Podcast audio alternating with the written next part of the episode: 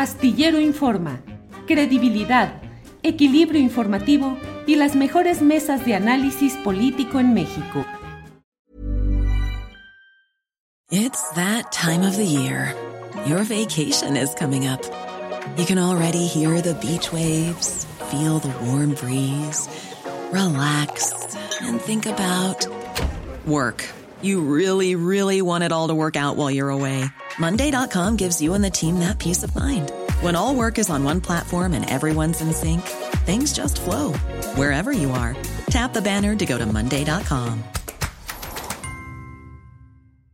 Hey, I'm Ryan Reynolds. Recently, I asked Mint Mobile's legal team if big wireless companies are allowed to raise prices due to inflation. They said yes. And then when I asked if raising prices technically violates those onerous two year contracts, they said, What the f are you talking about, you insane Hollywood ass?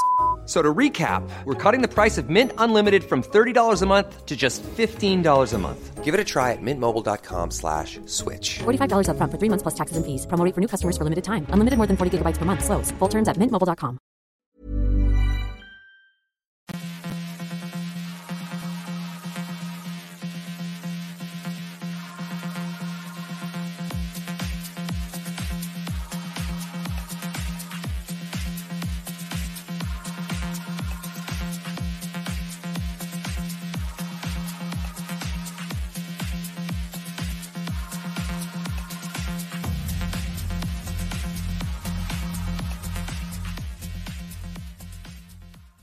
La una de la tarde, la una de la tarde en punto y ya estamos aquí en Astillero Informa. Gracias por acompañarnos en este viernes 23 de septiembre de 2022. Gracias por acompañarnos. Tendremos la información más relevante del día, entrevistas, recomendaciones de fin de semana y la mesa del más allá. Así es que bienvenidos, bienvenidas a este desarrollo periodístico que le lleva lo más relevante, lo más interesante, tanto la información como el contexto, el panorama.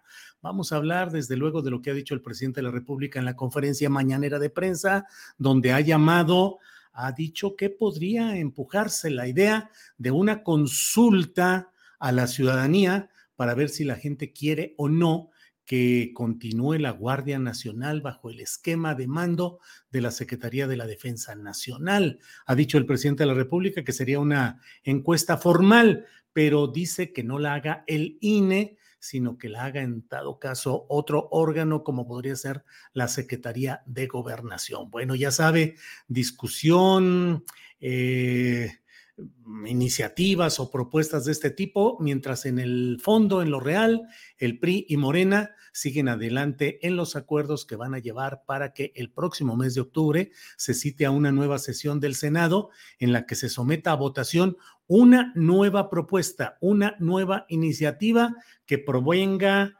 del PRI, de Morena y de los demás partidos que quieran acompañar este proyecto. Se busca que sea, dicen, una propuesta de consenso de todos los partidos. Ya iremos viendo qué es lo que sucede y tendremos, bueno, como le digo, eh, muchos detalles, entre otros el relacionado con Tamaulipas. En Tamaulipas las cosas siguen calientitas porque a unos días de que tome posesión como gobernador constitucional del estado de Tamaulipas, Américo Villarreal, eh, el saliente Francisco Javier García Cabeza de Vaca está intentando todo lo que le es posible para tratar de impedir que se dé ese cambio y descarrilar la votación que fue favorable al candidato de Morena.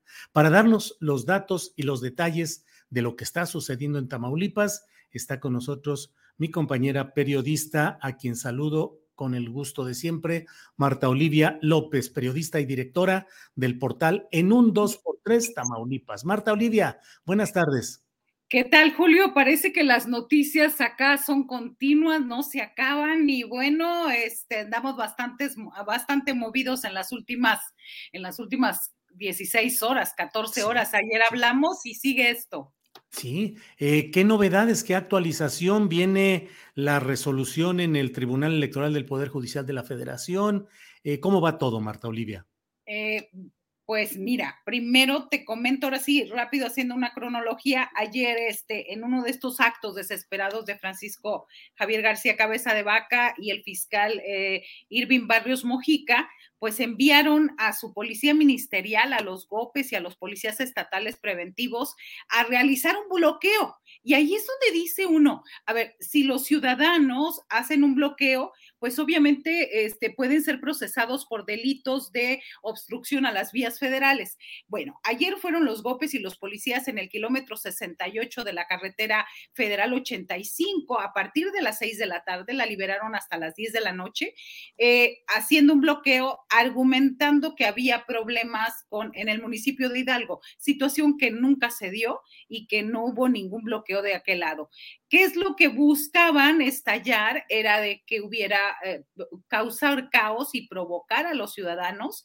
Y recordemos por qué es importante este municipio, porque junto con Villagrán, con Mainero y con San Carlos y el municipio de Hidalgo, son los municipios donde el Partido Acción Nacional dice que hay involucramiento de eh, coacción al voto y del crimen organizado. Entonces, han hecho, esta es la tercera incursión en menos de dos meses para ir a asusar a la población y a provocar, y bueno, pues que haya enfrentamientos y digan, ya vieron, finalmente sí hay coacción al voto, sí hay presión a la gente y demás. Esta es una, una situación que se dio ayer, finalmente a las 10 de la noche, 10 y media lo liberaron porque llegó la Guardia Nacional, simplemente a ver, no puede involucrarse ni nada, pero el hecho de que llegara la Guardia Nacional, pues hizo que de alguna manera se distensara eso y se liberara esta arteria.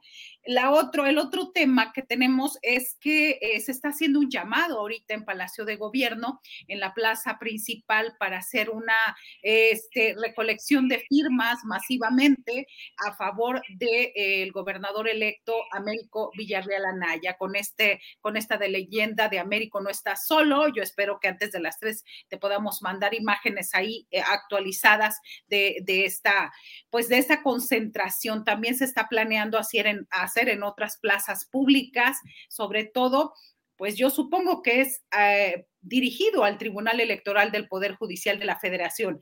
Y hablando de ese tema, Morena pidió anoche que eh, Reyes Rodríguez Mondragón se abstenga de participar en la discusión del tema Tamaulipas. ¿Por qué? Porque dicen que llegó por Roberto Gil Suart.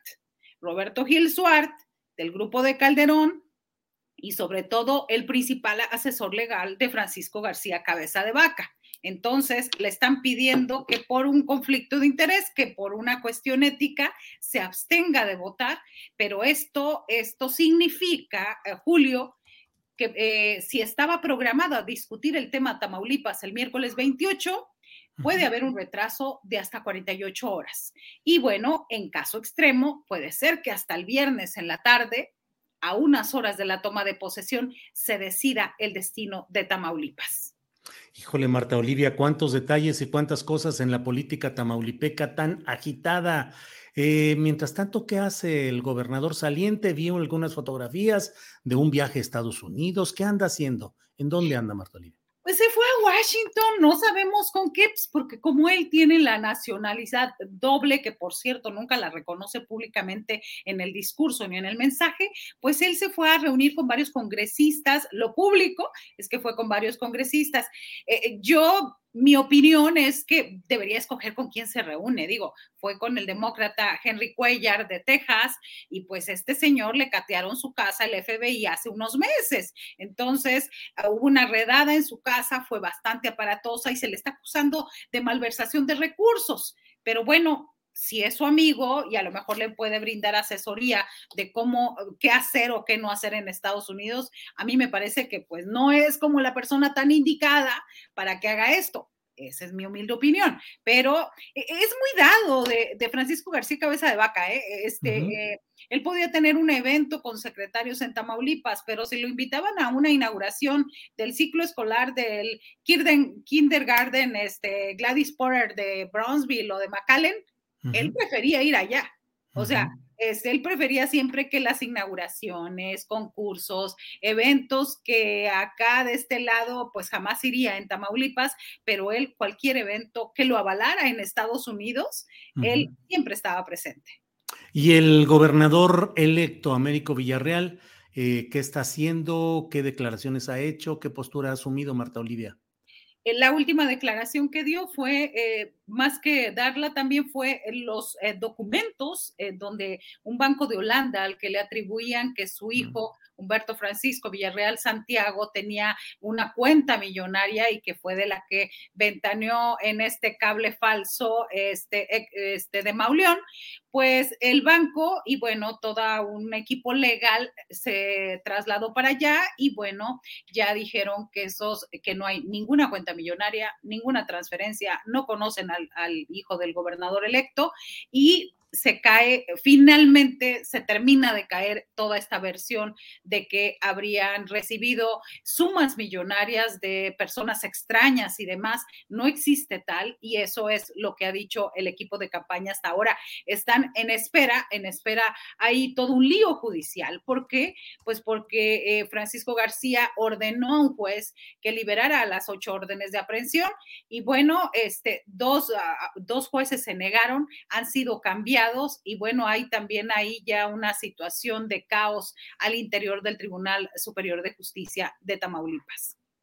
Bueno, pues Marta Olivia López, a reserva de lo que nos, lo que desees agregar para tener el contexto completo de lo que está sucediendo por allá, yo te agradezco como siempre la oportunidad de platicar.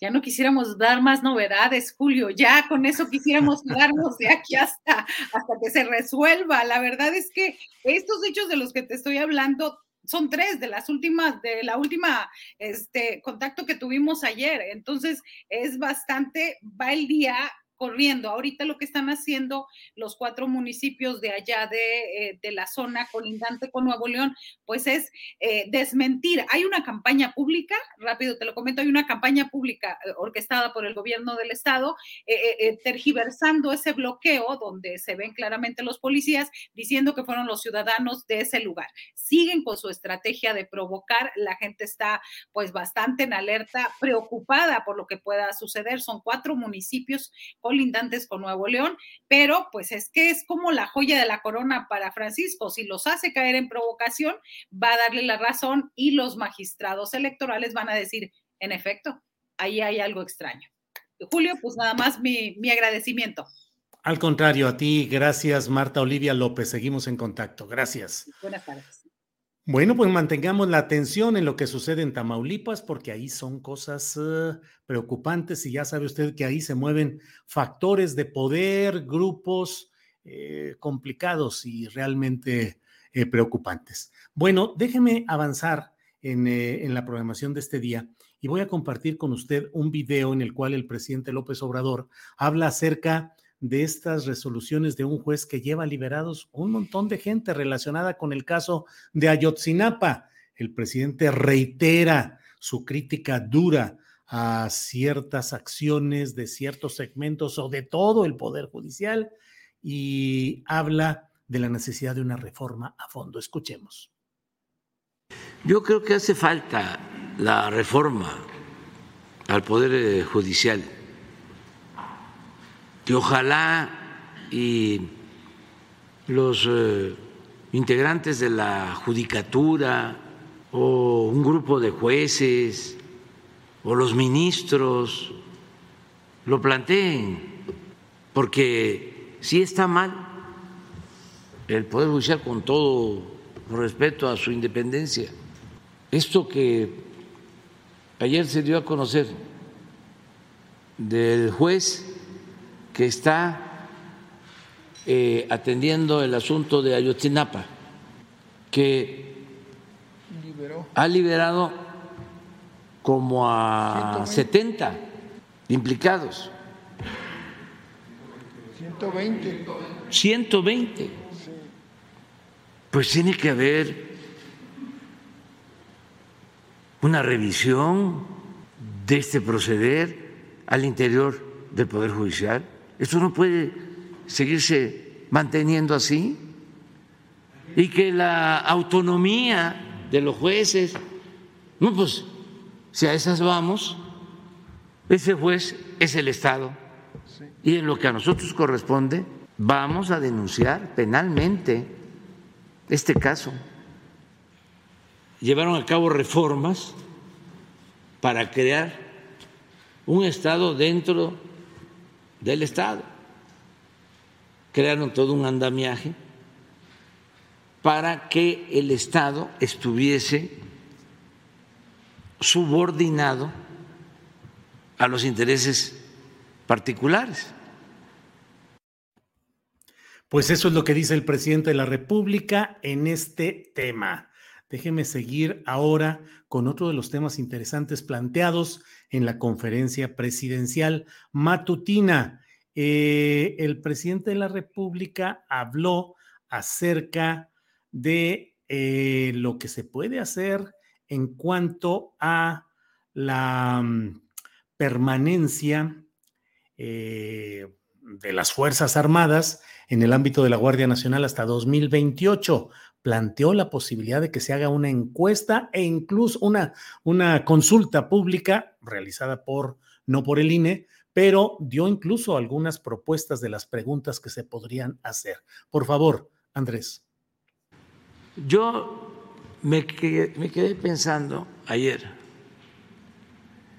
de que lo mejor es hacer una consulta. Estas serían las tres preguntas. ¿Estás de acuerdo con la acción de la Guardia Nacional, con lo que está haciendo la Guardia Nacional, el trabajo de la Guardia Nacional? No, pero no es la acción, es, ¿estás de acuerdo con la creación? Es que esto lo escribí hoy. Es la creación de la Guardia Nacional y con su desempeño hasta ahora. Dos, ¿consideras que las Fuerzas Armadas, para que se entienda, entre paréntesis, el Ejército y la Marina, que son Fuerzas Armadas, deberían mantenerse haciendo labor de seguridad pública hasta el 2028 o que regresen a sus cuarteles en marzo de 2024? porque esto es lo que está en el Senado. Y la tercera es muy, mucho, mucho, mucho, muy importante. ¿Cuál es tu opinión? Sería ahí dos puntos. Que la Guardia Nacional pase a formar parte de la Secretaría de la Defensa Nacional, que eso es lo que yo eh, considero conviene, que es una rama de la Secretaría de la Defensa, como lo es la Guardia Nacional o las guardias civiles en otros países, así como la Fuerza Aérea o la Guardia Nacional, pero dependiendo de la Secretaría de la Defensa, o que dependa de la Secretaría de Gobernación, como era antes, como era antes la Policía Federal. Bueno, pues esas son las propuestas o la Secretaría de Protección y Seguridad Ciudadana, que podría ser también otra opción.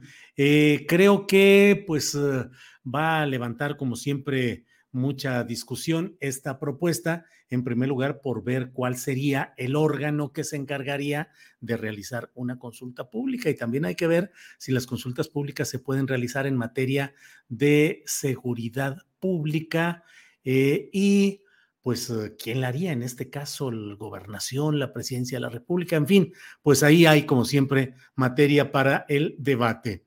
Eh, mire usted, para reiterar nada más, eh, Andrés, si pones, por favor, las, las tres preguntas tales como las planteó el presidente de la República. ¿Está usted de acuerdo con la creación de la Guardia Nacional y con su desempeño hasta ahora? Primera pregunta. Segunda, ¿consideras que las Fuerzas Armadas, es decir, el Ejército y la Marina, deberían mantenerse haciendo labor de seguridad pública hasta el 2028 o que regresen a sus cuarteles en marzo de 2024? Y tercera, ¿cuál es tu opinión? ¿Que la Guardia Nacional pase a formar parte de la Sedena o de Gobernación o de seguridad pública. Bueno, vaya preparando usted sus respuestas por si se hace esta consulta pública, que entiendo que no sería vinculatoria, es decir, el resultado no sería obligatorio si no se apega a las normas de legalidad que implicarían que la hiciera el Instituto Nacional Electoral. Si no lo hace el INE y no se hace en los términos legales de lo que es una consulta pública, pues entonces no tiene la obligación nadie de respetar esos resultados. Sería indicativa no, no resolutiva, no vinculatoria. Bueno, son, es la una de la tarde con 18 minutos y mire, ayer falleció un hombre, un director de cine fundamental, eh, Jorge Fons, a los 83 años de edad. ¿Cuál es la obra, cuál es la importancia, la trascendencia de lo que ha hecho eh, el director Jorge Fons? Para ello está con nosotros Alonso Díaz de la Vega, él es crítico de cine en Gato Pardo. Alonso, buenas tardes. ¿Qué tal, Julio? Qué gusto estar aquí contigo.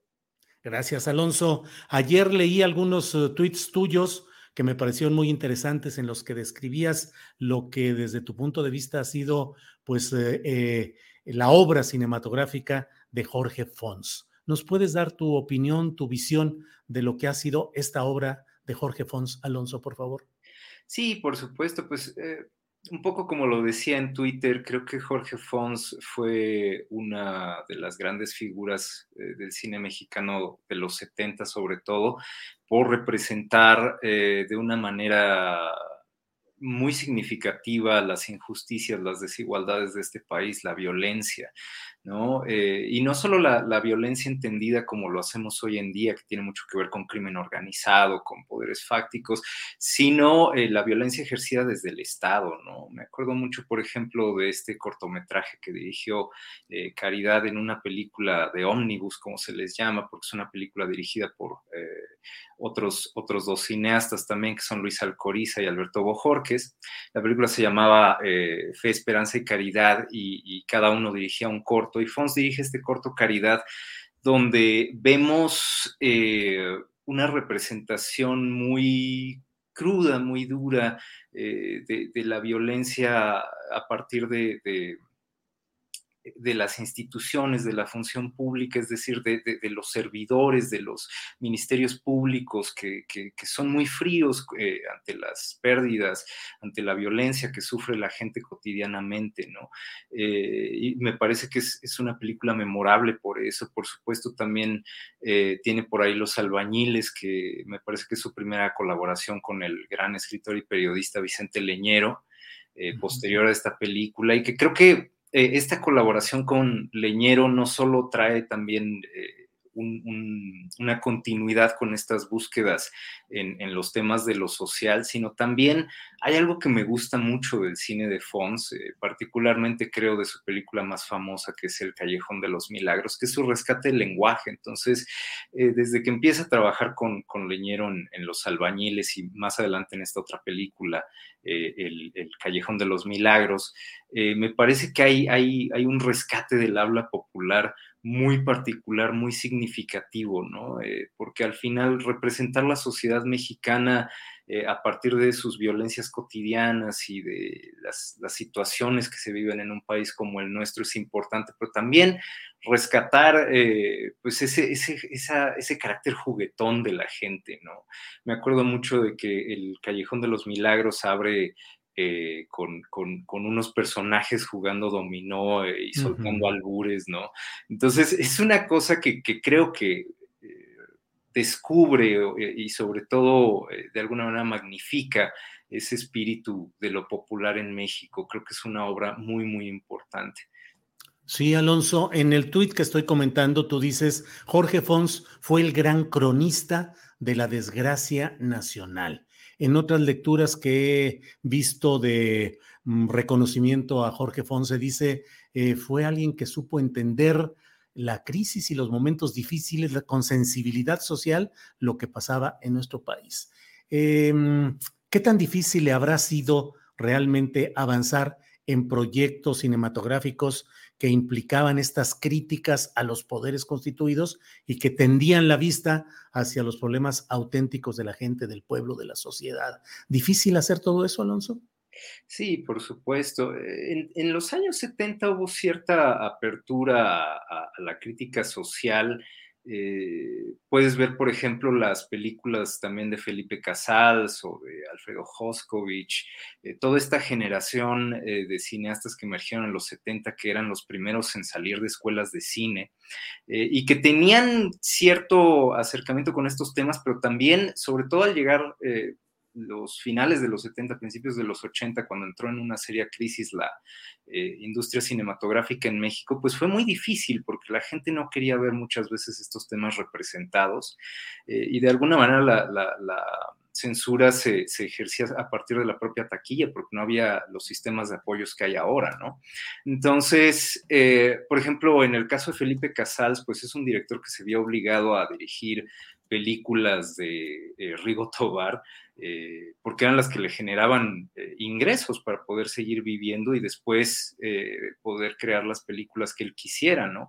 Creo que por eso también la, filmografía de Jorge Fons es bastante breve, anda alrededor de las 10 películas, las más conocidas son unas 5 o 6, y buena parte de los años, sobre todo 90, 2000, los dedicó a trabajo en televisión y en otras eh, alternativas, me imagino que porque es, al final complicado mantener una visión eh, autoral, una visión autónoma en medio de un, en, medio de un sistema industrial, porque además eh, no eran cineastas tan apoyados por el Estado, sino que sí dependían de la, taquilla. Entonces, pues sí, las, situaciones en las que trabajó son complicadas y a pesar de eso, pues logró mucho, yo creo, ¿no? Sobre todo, obviamente, con eh, quizás su película más famosa junto con eh, El Callejón de los Milagros, que es Rojo Amanecer, ¿no? Esta película que hace una representación de eh, la, masacre de Tlatelolco, no una representación explícita, que eso también es lo más interesante, ¿no? Trabaja con pocos recursos, eh, mostrando todo desde un apartamento donde se juntan ciertas eh, figuras que simbolizan a, los distintos sectores sociales en México a finales de los años 60, ¿no? El padre, la, familia clase media, este, el abuelo un poco nostálgico todavía eh, de, los primeros años del PRI. Entonces, em, es, muy interesante que Jorge Fons lograra lidiar eh, con todos los problemas que acarrea eh, hacer un, cine social y hacerlo de una manera muy impactante, porque creo que estas películas no solo se recuerdan desde, digamos, la cinefilia o eh, ciertos espectadores muy especializados, sino que la gente en general las conoce, las vio y todavía tienen un impacto significativo, ¿no? Sí, Alonso Díaz de la Vega. Luego hay gente que dice, ¿para qué quiero ir al cine a ver los mismos problemas que forman parte de mi cotidianidad? Los albañiles, la violencia policíaca, la represión, la pobreza, el lenguaje de mis vecinos, el lenguaje del barrio. ¿Para qué? Mejor quiero algo que me distraiga y que me permita ver otras cosas. ¿Qué tanto esta ausencia o esta menor proporción de obras cinematográficas que nos reflejen y nos digan nuestros problemas, qué tanto inciden también en que haya una menor conciencia social de nuestros problemas? ¿Qué opinas, Alonso? Pues fíjate que es una pregunta que se ha hecho mucho a lo largo de la historia del cine, ¿no? Eh, creo que al final, eh, vamos, hay por ejemplo mucho cine de vanguardia que está directamente ligado a ciertas luchas, eh, incluso cineastas que, que se han convertido en guerrilleros, cosas por el estilo, porque creo que el cine es inevitablemente una reflexión, un reflejo más bien eh, de, las preocupaciones individuales de cada director, eh, de cada guionista, de cada productor, etc. Entonces, más allá de incidir, creo que simplemente si, si a un cineasta realmente le importa un tema, ¿por qué no va a representarlo? ¿Y cómo no se va a representar este tipo de cosas considerando la sociedad en donde vivimos, ¿no?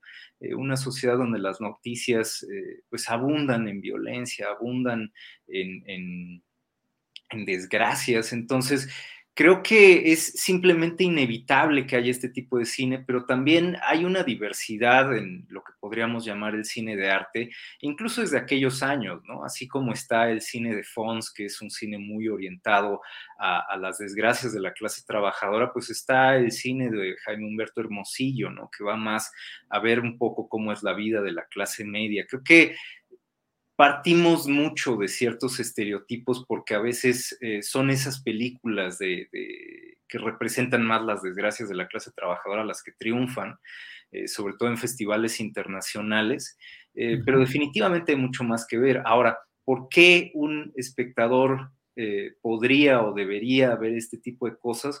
Pues creo que es una forma de acercarse más a estas problemáticas a partir no solo del análisis, sino, sino de los afectos, ¿no? Creo que una de las cosas más especiales del cine es que el cine te confronta eh, como si fuera algo real, lo que pretende es producir una, ilusión de, lo, de, realidad, de tal manera que eh, muchas veces, y esto está probado hasta científicamente, la gente, eh, el cerebro es engañado de tal manera que la gente cree que lo que está viendo es real.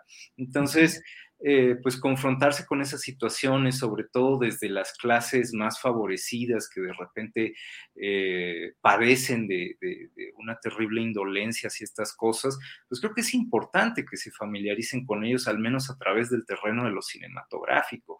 Definitivamente el cine no puede cambiar a la sociedad, pero puede ser parte de un cambio social, ¿no? Eh, al final son las políticas las que pueden mover las, las situaciones de las personas, pero el cine definitivamente y el, arte en general está involucrado en ese proceso al sensibilizarnos.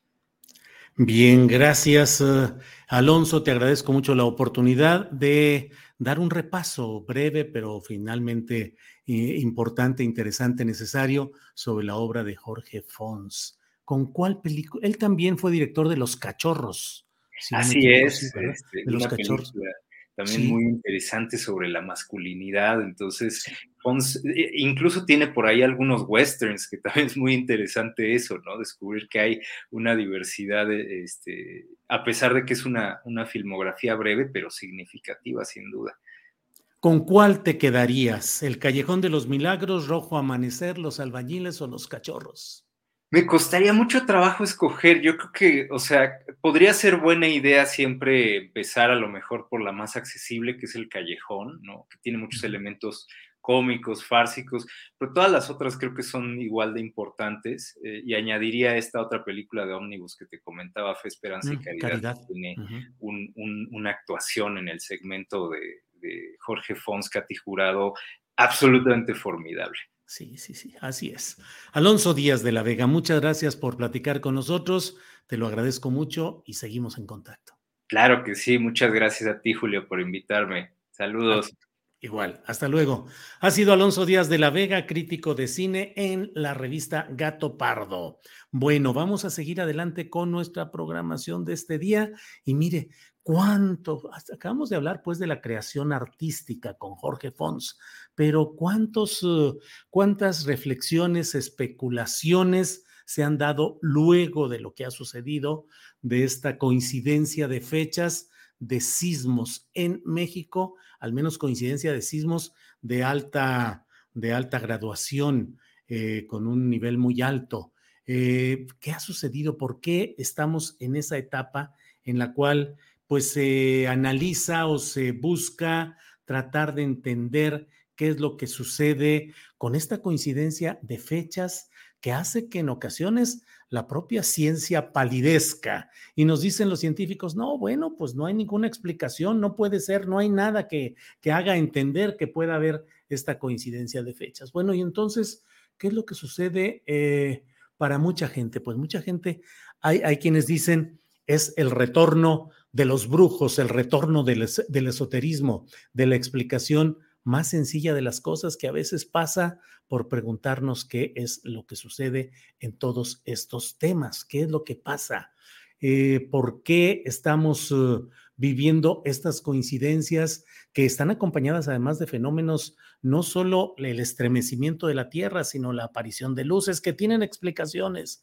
que nos han dicho una y otra vez lo que hay ahí, pero de cualquier manera a veces pareciera que el... Um, que el, raciocinio, el análisis cede a la especulación y a veces a la superstición. Por ello es que me da mucho gusto en esta ocasión eh, compartir con ustedes la opinión no de una sismóloga, no de una especialista en sismos, sino una científica tan relevante y tan renombrada y tan respetada como es Julieta Fierro, a quien saludo con el gusto de siempre. Julieta, astrónoma y divulgadora científica. Julieta, buenas tardes. Hola, Julio, muchas gracias por invitarme a tu espacio. Al contrario, Julieta, pues es que estamos aquí todos estos días, nos la pasamos preguntándonos, bueno, y entonces, ¿qué con esta coincidencia de las fechas de los sismos? 19 de septiembre, casi a la misma hora, los dos más recientes, eh, luego de eh, simulacros. Eh, hay quienes dicen, Mm, está siendo vencido el pensamiento científico y entramos a la etapa de la especulación, de la superstición, del esoterismo. ¿Cómo has vivido esta etapa tú como científica, Julieta? Pues como normal, todos los días hay sismos en México, todos los días. Así es que si quieres que haya un sismo el día de tu cumpleaños, lo habrá. Y quieres que sea el día que nació, no sé, Santa Claus, también. Es decir, todos los días. Pero no de este volumen, ¿no? De esta magnitud. Pero no de esta magnitud. Sí, pero no, si fueran idénticos, serían los de la misma magnitud, de la misma duración. O sea, cada sismo es diferente y hay en todos lados. En el Sol hay sismos. En, en, los planetas, en la Luna hay sismos todos los días. Y, y, y, pues para la ciencia es importantísimo porque nos permite entender que, cuál es el interior de los mundos. Pero pues no, no, o sea, no te, no, te, no te genera así como a mucha gente el ruido de decir el mismo 19 de septiembre tres veces y dos veces casi a la misma hora. De esa dimensión. Pues sí, es como si le apuestas siempre a la ruleta al, número, no sé, 10. Pues a veces es posible que te saques el 10 tres veces seguidas, pero es muy improbable. Pues, Julieta, y lanzas dados, mil, un millón de dados, pues sí puede haber una probabilidad de que caigan pues todos en el uno, pero es poco probable y esto es una cosa de probabilidad. Hay, hay personas que sí les ha caído un rayo dos veces, pero ¿cuántas conoces que le hayan sucedido esto? Pues es muy, muy raro. Julieta, hay eh temblores todos los días en México y en el mundo más. Julieta, más allá de, digo, no solo más allá, sino desde la visión científica, ¿qué nos está, qué está pasando al ser humano eh, con todo este golpe eh, conmocionante en el nivel intelectual y de percepción de la vida propia y de la comunidad que ha sido la pandemia del COVID y luego acontecimientos como este de los sismos repetitivos hacen que mucha gente crea que estamos entrando en una etapa en la que hay eh, una menor estabilidad emocional por un lado y que también hay muchos, muchos, muchos asuntos nuevos por descubrir en materia científica y que eso genera una especie de incertidumbre. No sabemos qué va a pasar con la pandemia, no sabemos si la vacuna nos va a generar mayores problemas a mediano plazo de lo inmediato que fue positivo. No sabemos si esto de los terremotos el próximo septiembre, la gente va a decir, yo me salgo de la Ciudad de México. ¿En qué etapa crees que estamos en estos terrenos, Julieta? Bueno, si se salen de la Ciudad de México, mejor nos vayan a Acapulco, si están convencidos. O sea, nada más vamos a ver lo de los sismos. Porque hay sismos en México, está México, así el país, y hay una placa tectónica que se está hundiendo debajo de México. Y cuando sale eh, la lava de esa placa tectónica, surgen los volcanes. Esa placa está dividida en tres partes la placa de Michoacán, que es la que generó estos dos sismos que mencionas, la placa de Guerrero, que ha estado quieta, por desgracia, casi 60 años, y la placa de Oaxaca, que ha estado muy activa y por eso ha habido tantos temblores allá. ¿Por qué se inventó la alarma sísmica? Porque se sabe que va a haber un gran temblor en la Ciudad de México cuando se mueva la placa de Guerrero y va a haber un tsunami inmenso. ¿Cuándo va a ser? Pues no se sabe, no se puede predecir los temblores, solo se sabe que va a haber. Igual que se sabe que Baja California se va a mover hacia el norte y se va a convertir en una isla, pues sabemos esas cosas. Pero la sismología no es, solo saben que van a pasar cosas con cierta probabilidad. La ciencia predice cosas. Sabíamos que iba a venir una pandemia desde hace décadas y por eso la vacuna se fabricó rapidísimo. El problema fue fabricarla para miles de millones de personas y distribuirla. Y la ciencia sabe que van a venir otras pandemias. Y efectivamente, tienes razón, el encierro afectó la emoción de las personas de una u otra manera, personas que tuvieron pérdidas de familiares, personas que se quedaron sin trabajo, personas que se deprimieron por estar solas, aprender a usar otras herramientas para comunicarse fue un proceso muy complicado. Aprender cuesta trabajo, por eso los niños de primaria les cuesta trabajo aprender la primaria. Sería ideal que ya estuvieran en la prepa y, no tuvieran esa dificultad. Así es que, además los humanos vivimos al mismo tiempo con el mundo mágico y el mundo del conocimiento. Eh, lo podemos hacer. Por ejemplo, en, el primer museo interactivo de ciencias que se hizo en Londres sobre la evolución, pues iban las personas a ver que el hombre primitivo había venido de las células primigenias y los primeros animales acuáticos y después los de la tierra y después los mamíferos que sobrevivieron a la muerte de los dinosaurios y evolucionaron para ser el hombre primitivo y aquí estás tú y aquí estoy yo. Si un, un, científico le preguntaba a las personas de dónde vino el hombre en la, en la exposición, les decían pues de las células primitivas. Pero si a la salida un líder religioso les preguntaba de dónde vino el hombre, decían, Dios lo creó al día X, no sé cuál sea. Entonces vivimos con este mundo mágico todo el tiempo. Por eso funcionan las novelas de ciencia ficción, los cuentos, las historias de los príncipes que se casan con la princesa y son siempre felices. Por eso pegó tanto estas ceremonias de la reina, pues todas las chicas quisieran ser la princesa ideal. Entonces nosotros vivimos con estas dos visiones del mundo. El mundo del conocimiento, la ciencia que genera ideas y el mundo mágico. Y bueno, pues el chiste es poder disfrutar del mundo mágico, leer una novela y que te emociones, pero también acercarte al mundo del conocimiento, el que te dice que más vale que te tomes la medicina para el corazón, porque si no te puede dar un infarto. ¿Qué va, va avanzando el México mágico, Julieta? Pues siempre ha estado muy presente.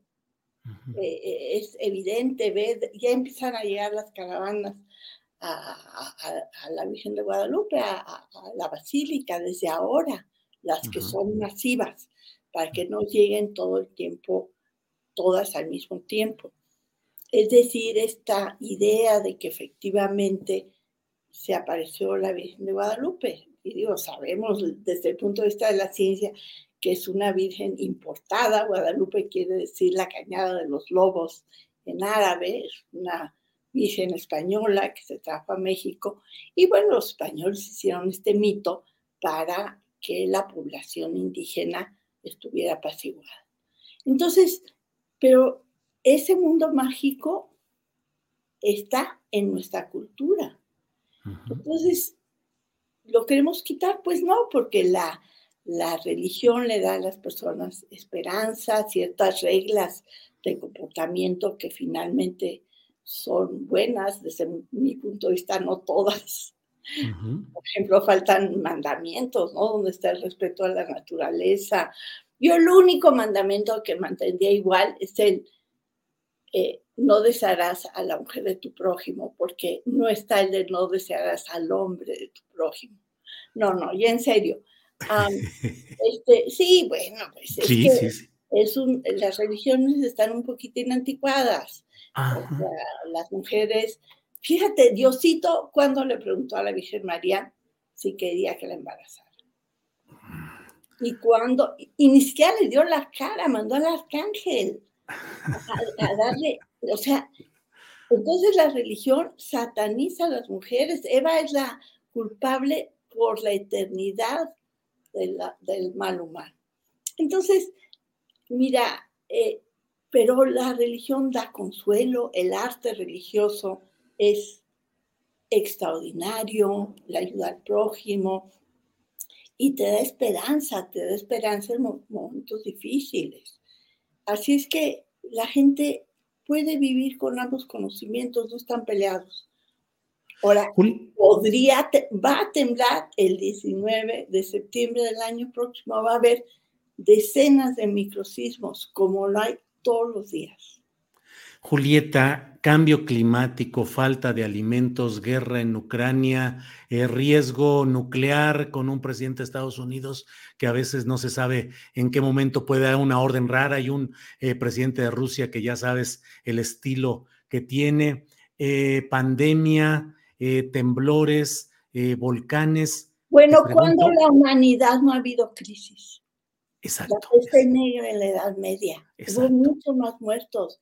En la, en la pandemia de influencia, español, influencia española hubo mucho más muertos que ahora. Pero no existían los medios de comunicación que, que nos informaran.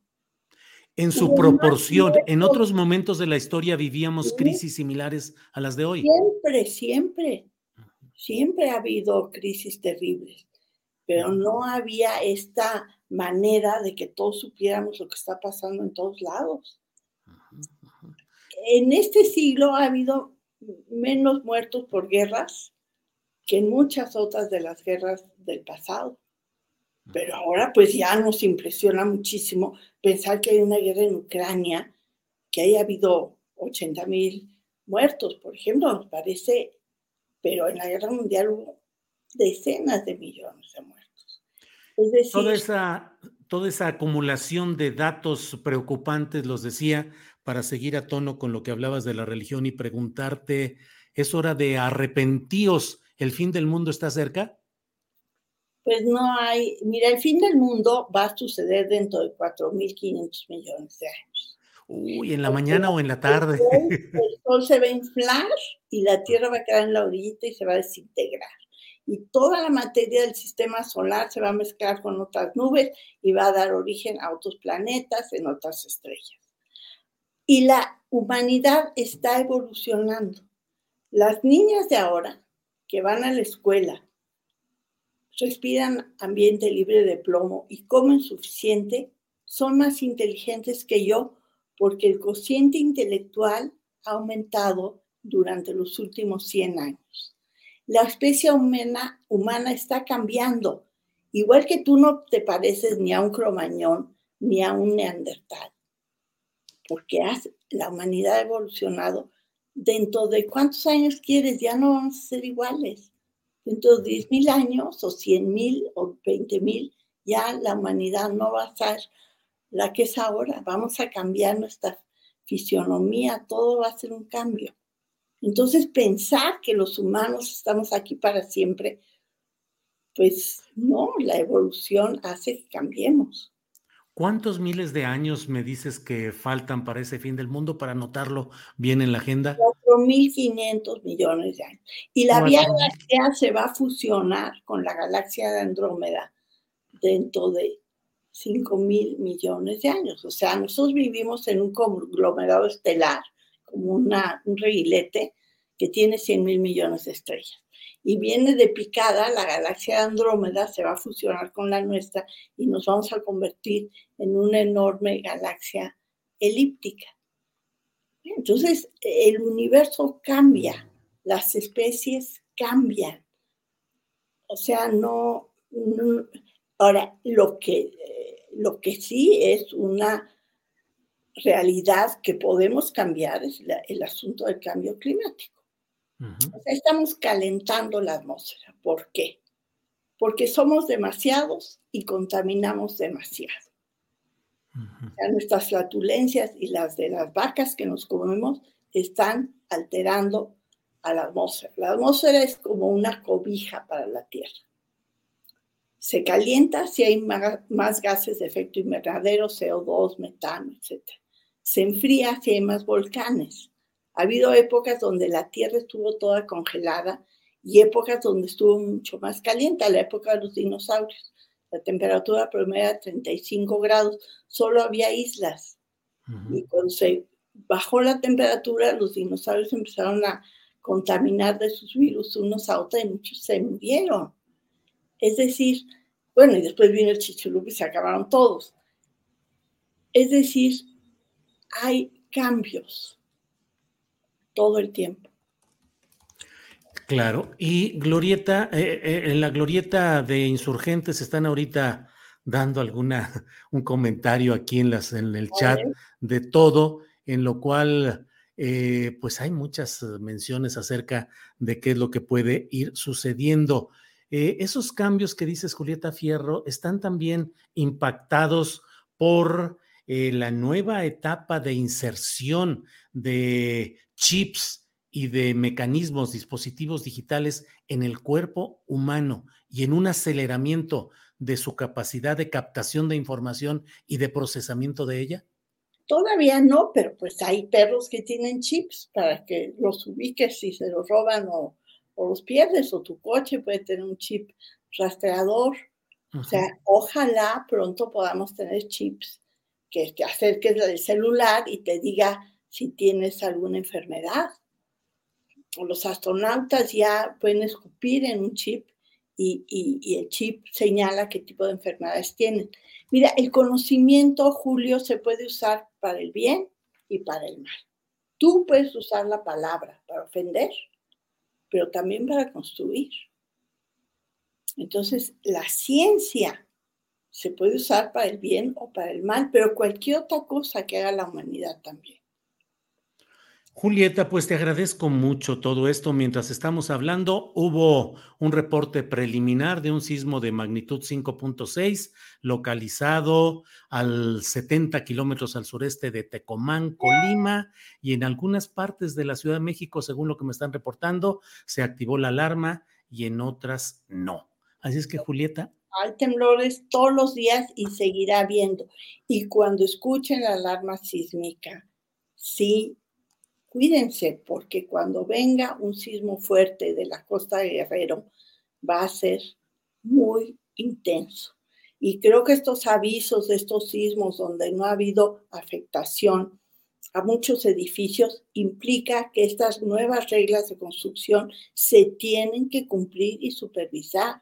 Esto que haya tantas escuelas y hospitales dañados significa que no hubo la ingeniería y y la supervisión necesarias. Tenemos que seguir las reglas. Para ser una sociedad justa, tenemos que tener leyes que se respeten, si no, sí vamos a tener problemas. Julieta, como siempre, es un placer platicar contigo. Te agradezco tu amabilidad y nos vemos pronto. Julio, y un abrazo. Gracias por el gran trabajo que haces. Adiós. Muy amable. Adiós, Julieta. Gracias. Julieta Fierro, astrónoma y divulgadora de la ciencia. Eh, vaya que hay. Por ahí está el reporte de lo que ha el sismológico nacional que nos pone ahí eh, mm, eh, este dato del sismo de, esta ocasión, que bueno, no ha tenido magnitud 5.6 a 70 kilómetros al sureste de Tecomán. Ahí se ve en el mapa la ubicación. Y bueno, pues así andan las cosas en este terreno. Bueno, pues muchas gracias. Hay muchos comentarios a favor de la, bueno, de todo hay, de todo hay, desde luego. Eh, Violet Raven dice más conocimiento científico, por favor, en el programa. Maritza Aguado Sierra dice, el astillero científico urge. Em, muy interesante la maestra Fierro. Em, eh, ah, ah, eh, que una divulgadora de la ciencia diga que las vacas contaminan me asusta mucho, Julia Castillo, pero es que así es, ¿no? No son las vacas, son las flatulencias. Si dejáramos todos de comer tanta carne de res, habría menos producción de flatulencias que forman parte de esos gases que provocan estos efectos. Jonathan Lara dice, Julio, los compas de Ayotzi están en el campo militar número uno. Sí sabemos que hay hoy una movilización hacia el campo militar número uno. Están incluso algunos familiares de desaparecidos a lo largo de mucho tiempo. Está uno de los comités de sobrevivientes y de apoyo a familiares de quienes fueron integrantes de la Liga Comunista 23 de septiembre. Eh, no tenemos toda la información de ello, pero lo que vayamos eh, recolectando lo podremos decir un poquito más allá. Em, Rocío Flores Zúñiga, Julio, ¿te burlas de una científica y te ves mal? No, no, no, Rocío Flores Zúñiga, no diga eso. Jamás me burlaría de una científica, imagínese. Eh, por un lado y por otro de la doctora Julieta Fierro, ni de chiste. Si hice, dije o aparenté algo que pudiera parecer una burla, le pido disculpas a ella y les pido disculpas a ustedes. No, no, no, no está ni en mi ánimo ni en mi deseo el burlarme ni remotamente menos de Julieta Fierro, a quien realmente respeto y me encanta cómo platica, cómo desmenuza, cómo plantea las cosas. A lo mejor lo de va a ser en la mañana o en la tarde, pues es una forma de, de desdramatizar el hecho de que faltan 4.500 miles, 4.500 miles de millones de años para que se termine la Tierra. Bueno, pues dice uno, híjole, híjole, pero no, de ninguna manera. Si hice algo impropio, les pido, me disculpen y le pido a ella que me disculpe. Em, Isabel Elizondo dice, cambia, todo cambia, cambia, todo cambio. Bueno, el cambio es la constante. Pues sí, sí, sí.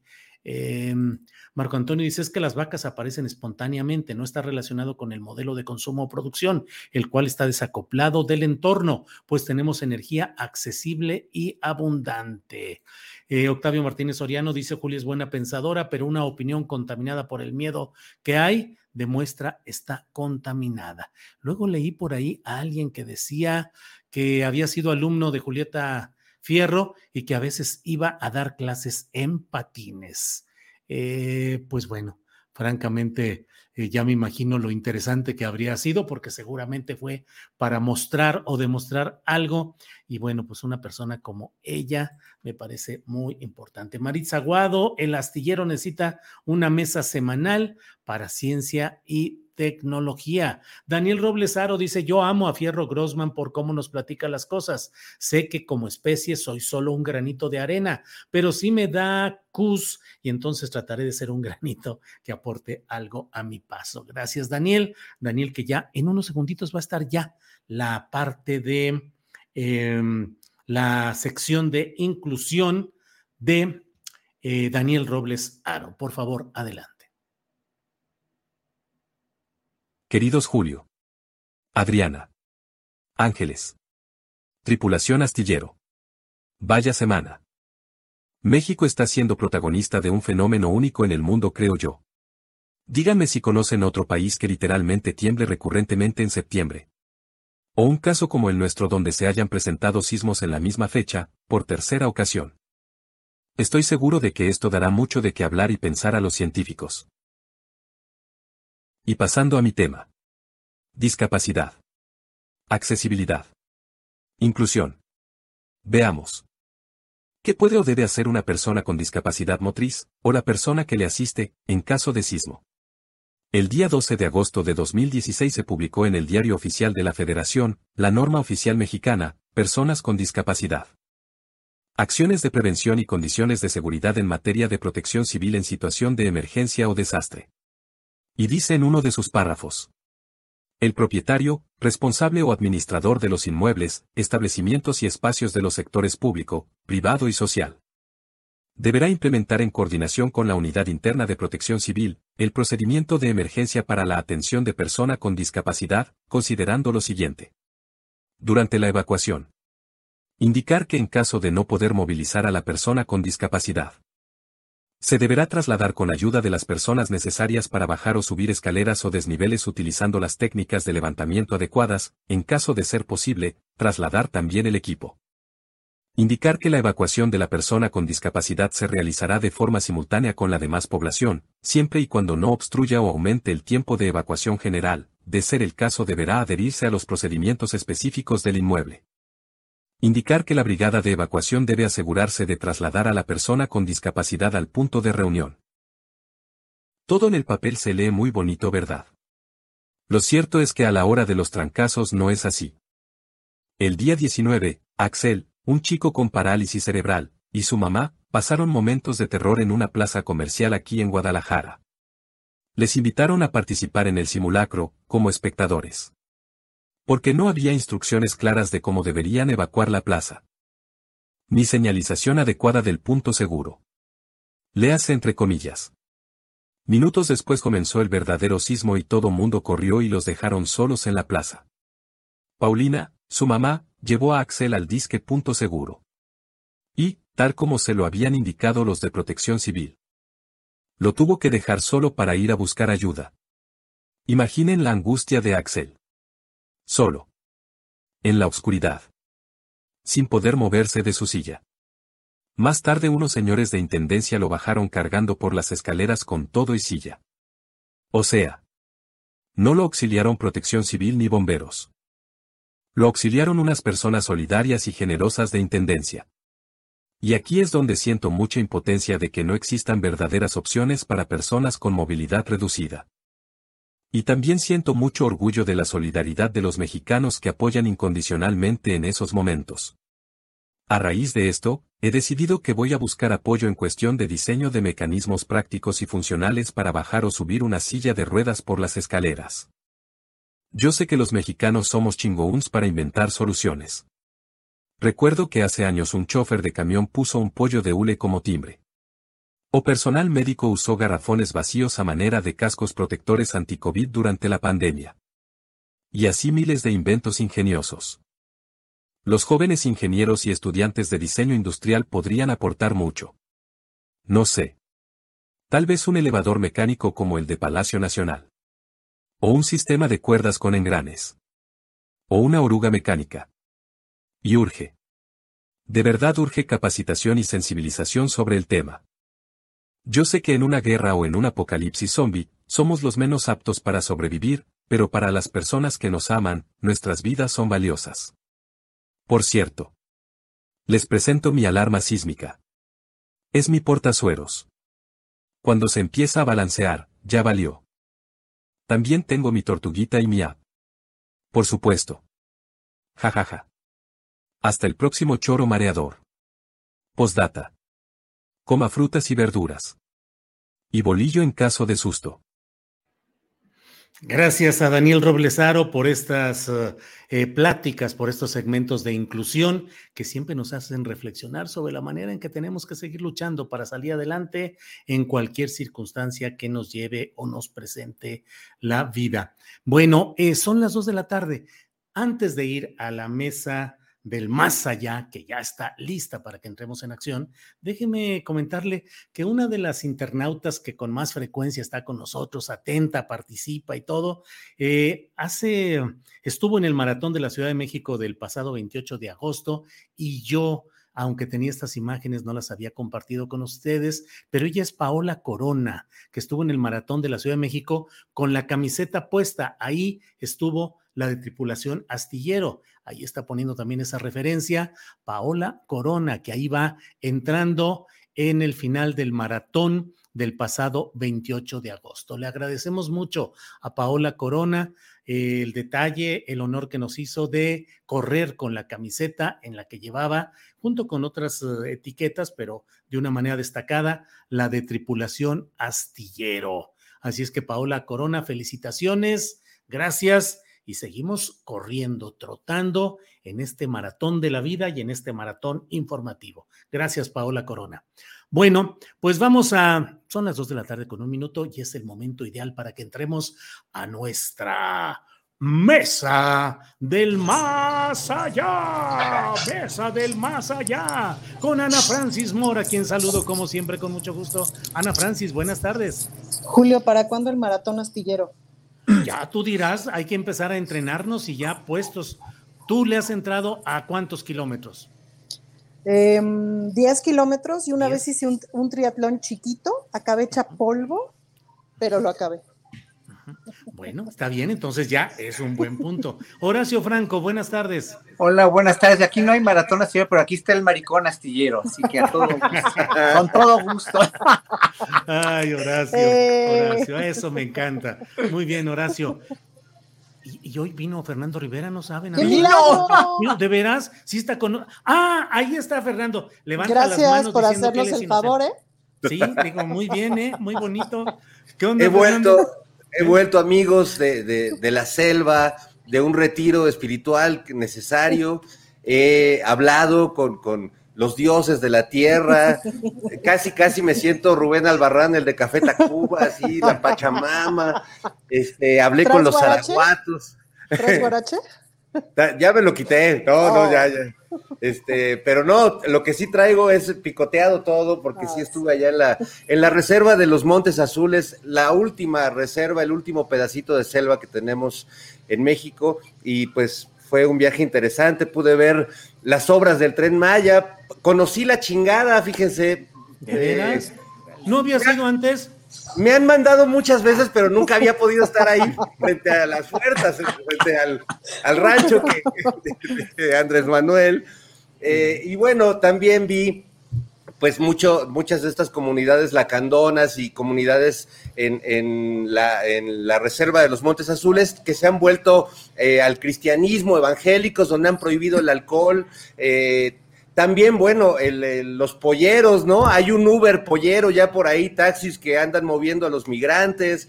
El saqueo de trailers en la madrugada, este, de gasolina, en los caminos. Bueno, eh, un viaje interesante por esa zona maravillosa que es nuestra selva lacandona.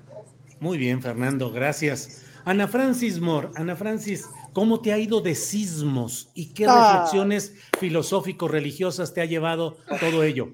No voltees Mira. para arriba, Horacio, que nos empezamos aquí a asustar. Es que tembló hace ratito, pero no Sí. nos dimos cuenta. Así Yo es. venía, yo venía en la bicicleta por, por Durango y Sonora, aquí en la, en la Roma Norte, y vi a toda la gente de los edificios evacuar. Y dije yo, qué barbaridad. O sea, y, y no sentí nada. Hasta que llegué aquí a mi casa, aquí nadie lo sintió. Así que, pero sí estuvo, estuvo fuerte. Es que un sismo de 5 puntos, no sé cuántos grados, en Hong Kong o en Turquía, destrozan todo y aquí ya estamos, pero bien curtidos. ¿eh? Híjole. Ana Francis, ¿cómo te fue? ¿Cómo te ha ido? Pues mira, a mí me agarró en el cuarto piso del edificio del Congreso que está ahí en Zócalo, justo frente a Palacio Nacional. Puta, y sí me asusté un montón, Julio. Como que vi las escaleras y dije, si me bajo me voy a caer, ¿no? Y en- unas compañeras de las otras oficinas estaban en el punto de seguridad. Nos abrazamos, yo así en, en calidad de no se preocupen, compañeras, todo va a estar bien. A los 15 segundos, a los 10 segundos ya estaba yo llorando, así de, gritando, Dios, ¿por qué nos haces esto otra vez? ¿Por qué? ¿Así? Este, pero luego recuperé un poquito la tranquilidad, ¿no? Y ya cuando pasó, o sea, como que dije, este edificio no se cae, pues es de estos edificios coloniales que dije, si veo caerse el Palacio Nacional, pues ya me preocupo. Y, y- y nada, Julio, lo que sentí esta vez, a diferencia, lo que pasa es que el 2007, el 2017 sí me dejó mis traumas, porque pues me tocó organizar con, con el vicio ahí centro de acopio y no En un montón de cosas, como un montón de artistas que se juntaron a organizar.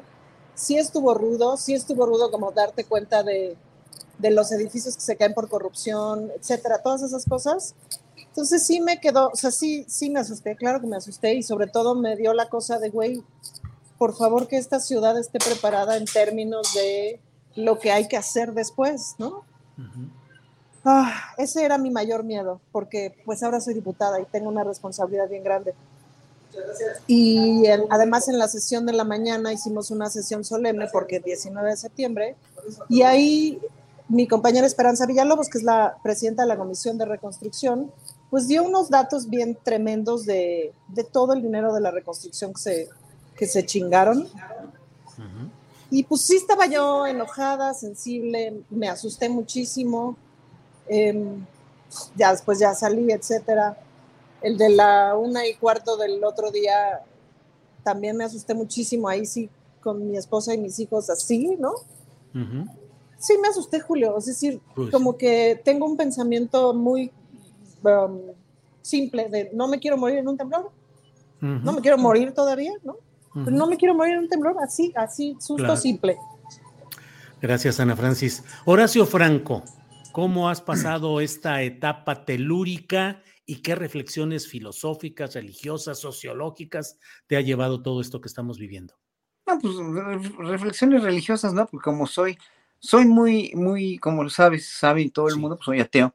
Pero este. Lo que a pasa es que luego hay se- quienes dicen que en estos momentos hasta se les quita lo ateo. No, a mí no, a mí no, a mí no. No, yo nada más digo, yo nada más, ahora sí que este, el temblor del, del, 10 del 19 de septiembre, eh, en verdad parecía una broma de mal gusto, pues, ¿no? Entonces yo estaba como, como, como asombrado por la casualidad de las tres fechas, ¿no? Del 85 que me tocó Este, me tocó en la Ciudad de México el 17, que fue el más terrible y violento que hemos sufrido, mucho más que el 85, porque este sí fue en verdad más violento y más corto, ¿no? Y más y muy destructivo también. No tanto como el del 85, pero el del 85 fue muy largo, ¿no? Y no estábamos preparados para eso, ¿no?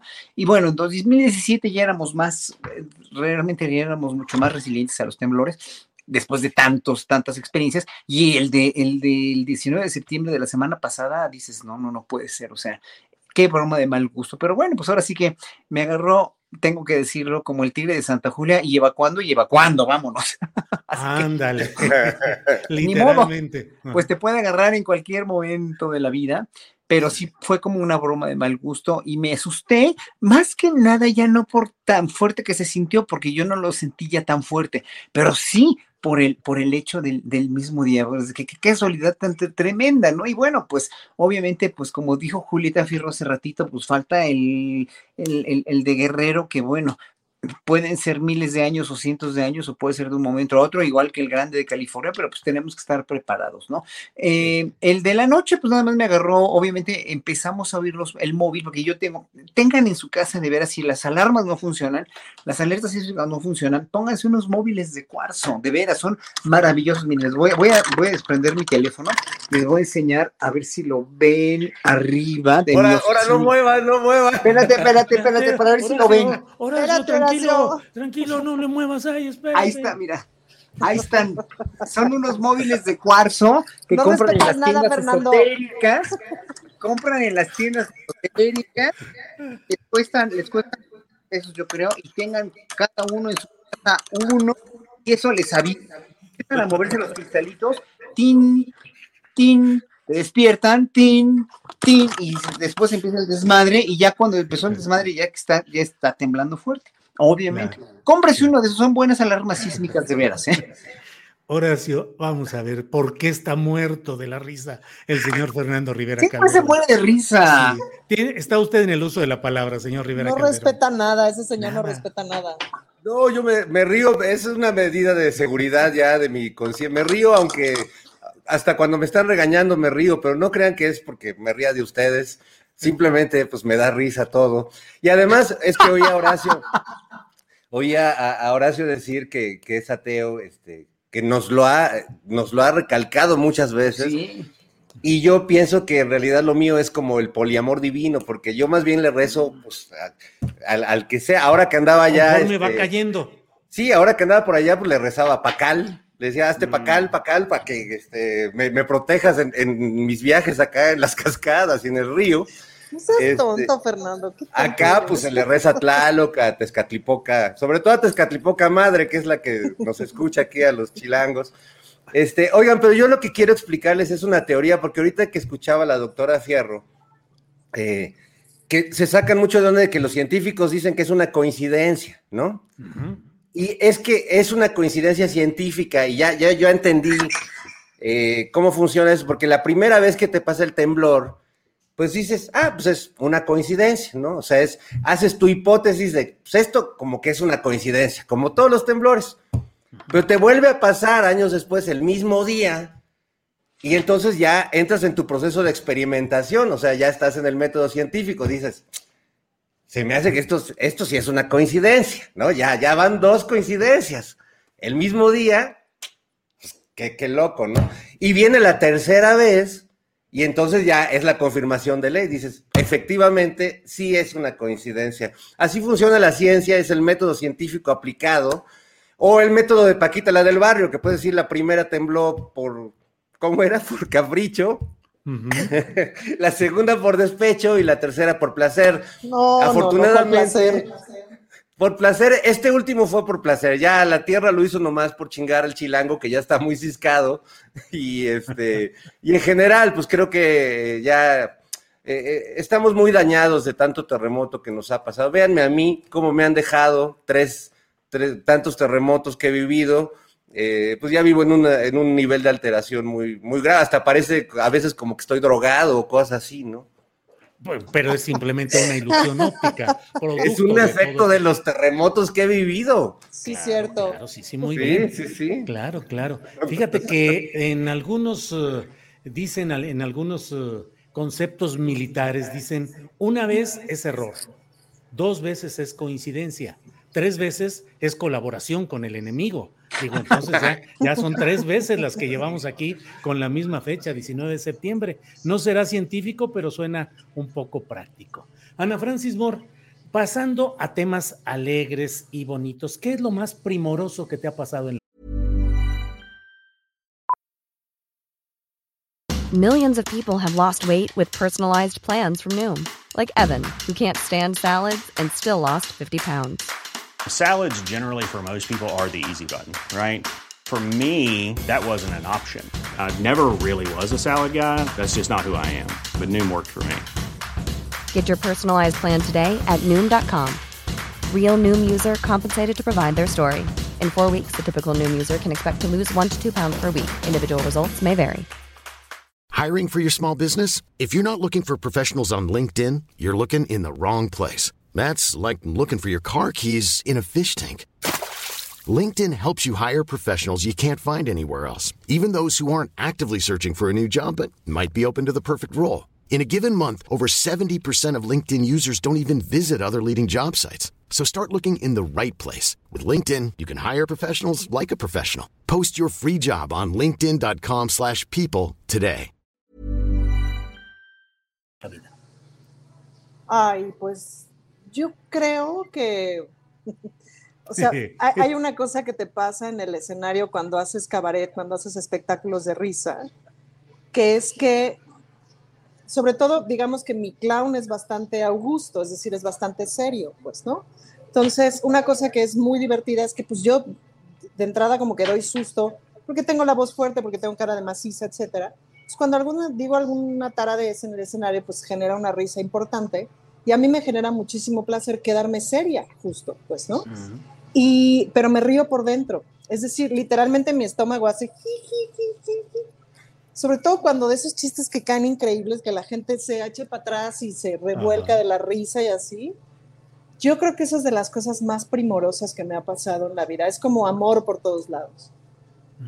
Gracias. Horacio Franco, lo más primoroso que te ha pasado en la vida. Más primoroso. Híjole, pues son tantas cosas en un día que pueden pasar que son primorosas que que lo más, lo más, lo más primoroso. No, bueno, lo más primoroso que me ha pasado últimamente es Daniela, la, hija de mi, de mi secretaria de Yasmín. A ver si ahorita la traigo para que la vean. Es una niña verdaderamente maravillosa, inteligentísima, activísima, habla hasta por los codos. Tiene dos años y dos meses, parece una niña de cuatro o cinco años. Es como la hija que nunca tuve. Entonces, una hija, yo nunca he querido tener hijos. Nunca he querido tener hijos ni y conscientemente escogí en verdad no tener hijos, ¿no? Ni adoptarlos ni nada.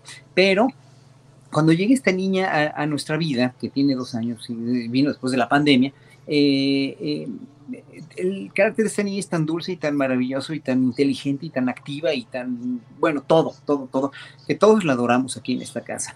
Y este, y, y, claro, ella, ella cambia la, la, percepción que tenía yo, no de tener hijos, sino de en verdad encariñarte muchísimo con un niño que son maravillosos ¿eh? y que en, pues ahora sí que eh, eh, pues no, no, no, es la responsabilidad de tener un hijo como yo no la quise tener, pero es un primor esa niña. Eso es, lo, lo, más primoroso que me ha pasado en verdad es Daniela, que es maravillosa. Es una chiquita linda, preciosa y este y, y pues ahora sí que se va a las 5 de la tarde cuando se va su mamá y ya no tengo nada que ver en la responsabilidad, más que obviamente sí se le, se le ayuda con la escuela, se le ayuda con todos los gastos y todo, pero pues es que eh, no manches, un hijo sí te da, un niño sí te da muchísimas, muchísima energía. Eso es lo más hermoso que le puede pasar a un ser humano, yo creo. Gracias, Horacio. Eh, Fernando Rivera Calderón, lo más primoroso, excepto eh, haberte echado la pinta la semana pasada, ¿qué es lo más primoroso que en tu vida, Fernando Rivera? Bueno, si, si tiene que ver con estas cosas tiernas que han dicho mis compañeros, pues enamorarme siempre es lo más primoroso, por eso me gusta, me gusta enamorarme y siempre me... lo, pues, reiteras pues, como una búsqueda repetitiva pues del placer. Pues es que eh, el amor es una búsqueda perpetua, es una pregunta que no se responde, nada más se la vas haciendo a diferentes personas a lo largo de la vida. Eso lo digo, se hace lo que se puede, se hace lo que se puede. Sí, sí, sí. Pero si te refieres al PRI y a algo primoroso en ese sentido, este, pues me acordé de una buena anécdota cuando era un, un incipiente reportero y un día Ciro Gómez Leiva eh, me, llevó este, como su discípulo a cubrir un aniversario del PRI ahí, ahí donde tienen su dino guarida en Insurgentes Norte.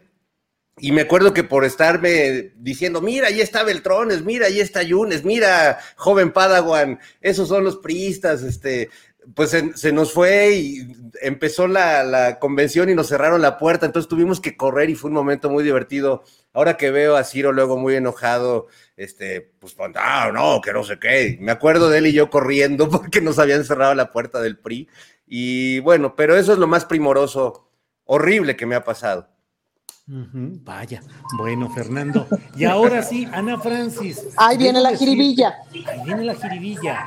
Eh, está muy anunciada, está cantadita la cosa del primor y lo primoroso. Ana Francis, en algunas partes de nuestras pláticas te he escuchado y de veras con mucha atención y me parece que muestra cómo a veces mm, del activismo o la protesta en lo general, cuando se entra al uh, espacio eh, definido de la acción y la concertación política, pues a veces las visiones cambian. Y debo decirte con honestidad que yo en ti he visto, he escuchado cómo a veces nos dices, pues es que hay priistas que piensan que sí les, eh, sí tienen una idea, hay quienes aquí, quienes acá, eh, muy distinto a la eh, a la idea de exterminio y confrontación absoluta que luego se da desde otros espacios. No estoy criticando ni uno ni otro, ni, ni exacerbando lo importante de otro, simplemente digo, ahí están esos otros campos de batalla política. ¿Cómo ves ahora esta cercanía del PRI con Morena, en específico en el tema de la Guardia Nacional, pero que podría extenderse a otras cosas? ¿Sientes que es hermanos o primos que finalmente se reconcilian? Mira, creo que hay un origen común y eso es importante que lo miremos siempre. Es decir, siempre dicen es que Andrés Manuel estaba en el PRI y eso muchos años significó pecado, mortal. Em, el único partido existente muchos años fue el PRI, la única escuela de política fue el PRI durante muchos años. Para mí está fácil dar esta opinión porque convivo con unos priistas y unas priistas de la Ciudad de México quienes están ahí en el Congreso, que son 300 veces más decentes que Alito Moreno, por ejemplo, pues, ¿no? Em, hay un par que me parece que son impresentables, pero hay dos o tres con quienes platico constantemente, con quienes intercambio en serio ideas, etcétera. Este, incluso, o sea, por ejemplo, hay una, hay una presidenta de comisión que es como muy institucional, que respeto mucho lo que, lo que, o sea, no esconde el trabajo, no hace trucos para sacar los dictámenes, me explico, por lo menos en mi experiencia. Ahorita el presidente de la mesa directiva es del PRI, es un general, que también me parece que es muy respetable y mantiene como las cosas en orden hasta ahorita, pues, ¿no? Em, y pues eso lo respeto. Entonces, o sea, eso también me cambió un montón la visión, pues, ¿no? Claro, no comprendo cómo algunos son del grupo de Gutiérrez de la Torre y cómo, o sea, ¿qué haces con eso, pues, no? Em, no, no comprendo que algunos apoyen a Alito, y se saquen la foto con él, evidentemente de apoyo, pues no, no lo comprendo, eso sí se sale totalmente de mi entendimiento. No comprendo, por ejemplo, a Beatriz Paredes, que para mí es como el ejemplo perfecto de se dice chulísimo, pero se hace con las patas, ¿no? Porque qué bonito habla, pero cuando tuvo la oportunidad de hacer cosas francamente importantes para las mujeres, no lo hizo. Y el estado de Tlaxcala es, eh, pues, pues pues ha venido siendo la capital de la trata de mujeres y de niñas, pues, ¿no? Entonces ahí es donde uno dice Nel. Pero hay unos otros casos en donde se puede, en donde eso, en donde hay gente decente que se puede hablar, etcétera, que de veras están interesados en otro tipo de cosas. Entonces, pues valdría la pena ver, como, incluso del PAN, o sea, incluso en el PAN puedo reconocer a una o dos personas con quienes se puede hablar, etcétera, a quienes respeto, en el PRD me cuesta trabajo. En Movimiento Ciudadano, nomás hay un diputado en el Congreso de la Ciudad. Lo respeto bastante, aunque no estoy de acuerdo en muchas cosas. Y sí es cierto que hay momentos en los que nada responden a la alianza que tienen. Y eso no lo respeto. Cuando responden a la alianza que tienen de manera como sin pensar, pues. Entonces, pues como que mi opinión va desde ahí. Me queda claro, que Claro. en el Senado están ocurriendo unos otros truquitos que tienen que ver con Ricardo Monreal y su manejo del poder. Gracias, Ana Francis. Mm. Sí. Bien, Eh, Horacio Franco, ¿cómo ves estos acercamientos de PRI y Morena en temas sustanciales? Y te pregunto si eso te hace a ti un poco eh, atemperar la crítica hacia ciertos segmentos políticos, en particular el PRI. No, mira, eh, uno tiene que tener memoria histórica, tiene que tener la conciencia que acaba de decir Ana Francis, y, sabe- y sobre todo uno tiene que ver también que son políticos. Aunque esté aquí Ana Francis, que ahora esté de política, pero Ana Francis no es una política de una, proveniente de una cepa política, que es muy diferente a ser una diputada ciudadana artista como lo es ella. Yo, eh, en ese sentido, eh, no, no es que no tenga respeto, pero no les tengo confianza a todos los políticos de la cepa de Ricardo Monreal, por ejemplo, ¿no? De, esa, de ese tipo de cepa, que podríamos decir que también la, tiene López Obrador, ¿no? Finalmente, y la tienen todos los políticos, una cepa de una carrera política y una trayectoria muy larga, pero no es nada más la cepa política o la misma politiquería lo que debería definir a un político, sino su acción social y su acción por genuinamente tener eh, una, un, un papel importante en una transformación eh, de la que sea, no nada más en este sexenio, sino en los demás, ¿no? O sea, ¿para qué transformaron eh, la constitución en el sexenio de Peña Nieto, en el Calderón o en los anteriores? Pues para beneficio de, y ahora López Obrador como político, como jefe de una nación y eh, la mayoría de las bases de Morena quiere causar una transformación, a cambiar el paradigma de la, de la, de la democracia en México, etcétera, etcétera. Eso ya lo sabemos, ya se nos ha dicho muchos aquí, como Raúl Galaviz, que es, eh, yo no sé si sea un voto, no sé, pero creen que esto es, eso es, eh, o sea, es, es nada más eh, ponerse como focas. Y no, es simplemente ver para qué quieres transformar un país, sino para bien o para mal, o para bien de todos o para bien de unos cuantos. Entonces, los políticos del, PRI, hoy por hoy, con esta iniciativa de querer adherirse a, a- a- a Morena o al sino político de Morena porque o ya la vieron muy perdida o porque finalmente algunos sí son muy sensatos y honestos, lo cual a mí me da mucho por dudar porque obviamente eh, no nos enseñaron eso. Ellos no nos mostraron a lo largo de 50, 60, 70, 80 años que, que fueron para eso, ¿no? Fueron para confiar en ellos y para hacer que el pueblo la pasara mejor, ¿no? Entonces, ahí obviamente, pues tiene, cada político es un mundo, yo lo diría, cada político tiene un cariz diferente, tiene un interés personal diferente. Yo jamás dudaría que Alito quiere salvar el pellejo, pues ¿quién no va a querer salvar el pellejo estando tan indiciado y tan quemado, además, políticamente hablando y moralmente y humanamente hablando, ¿no? Los panistas, pues igual, obviamente, nomás que ellos escupen para arriba, siguen escupiendo para arriba y siguen creyendo en su mundo este blanqueazul feliz donde tienen la razón y donde todo lo que hicieron lo hicieron muy pero muy bien y o sea no hubo ni ni, ni lucha contra el narco ni, ni aumentó la criminalidad ni nada ni dejaron platos rotos que, que después acabó de romper más el PRI en el sexenio pasado. Es que como que la memoria a corto plazo está muy cabronamente difícil conservarla no y entonces claro ellos son nuevos políticos de una nueva orden este política en México lo cual yo en verdad tr- trataría de creerlo si no nos hubieran educado de otra manera, si no hubieran puesto el ejemplo tan malo. Bien, Horacio, gracias. Eh, Fernando Rivera Calderón, tu pregunta sobre estos acercamientos PRI-Morena, pero con la advertencia de lo que dicen por aquí en el chat, dicen que vienes uniformado de consejero de Morena, así es que tu palabra va a tener un impacto político mayor del que supones, es casi una definición. ¿Cómo ves esta onda PRI-MOR, Fernando Rivera? Fíjate, es que sin ser de Morena, quizás sabemos unos más morenistas que, que de Morena, así como dicen que hay unos más obradoristas que López Obrador, y hay un debate ahí muy loco de quién, quién posee más esa, esa verdad o, o quién es más impoluto. Eh, no, yo creo que aunque, aunque el PRI se alíe con Morena, PRI se queda, o sea, ahí sí no hay manera de embellecer ni de purificar la imagen de un partido que, bueno, ha sido condenado eh, por los, los electores desde hace ya mucho tiempo en una decadencia paulatina y, y que pues a, muchos nos da, nos da mucho gusto, sin dejar de reconocer lo que dice Ana, ¿no? Que a- y ya cu- cuando alguien se acerca al mundo político, cuando uno platica y conversa con los diferentes actores de, pues, del ecosistema político, te das cuenta de que pues hay, hay muchos tonos de grises donde el debate público solo ve blancos y negros, ¿no? Y efectivamente hay priistas y ha habido priistas a lo largo de la historia, como ha habido panistas, eh, y pienso, bueno, en un panista en Carlos Castillo Peraza y en un priista en Jesús Reyes Heroles, que han sido valiosos, importantes y que han contribuido a la política de este país, aunque sean del PAN y del PRI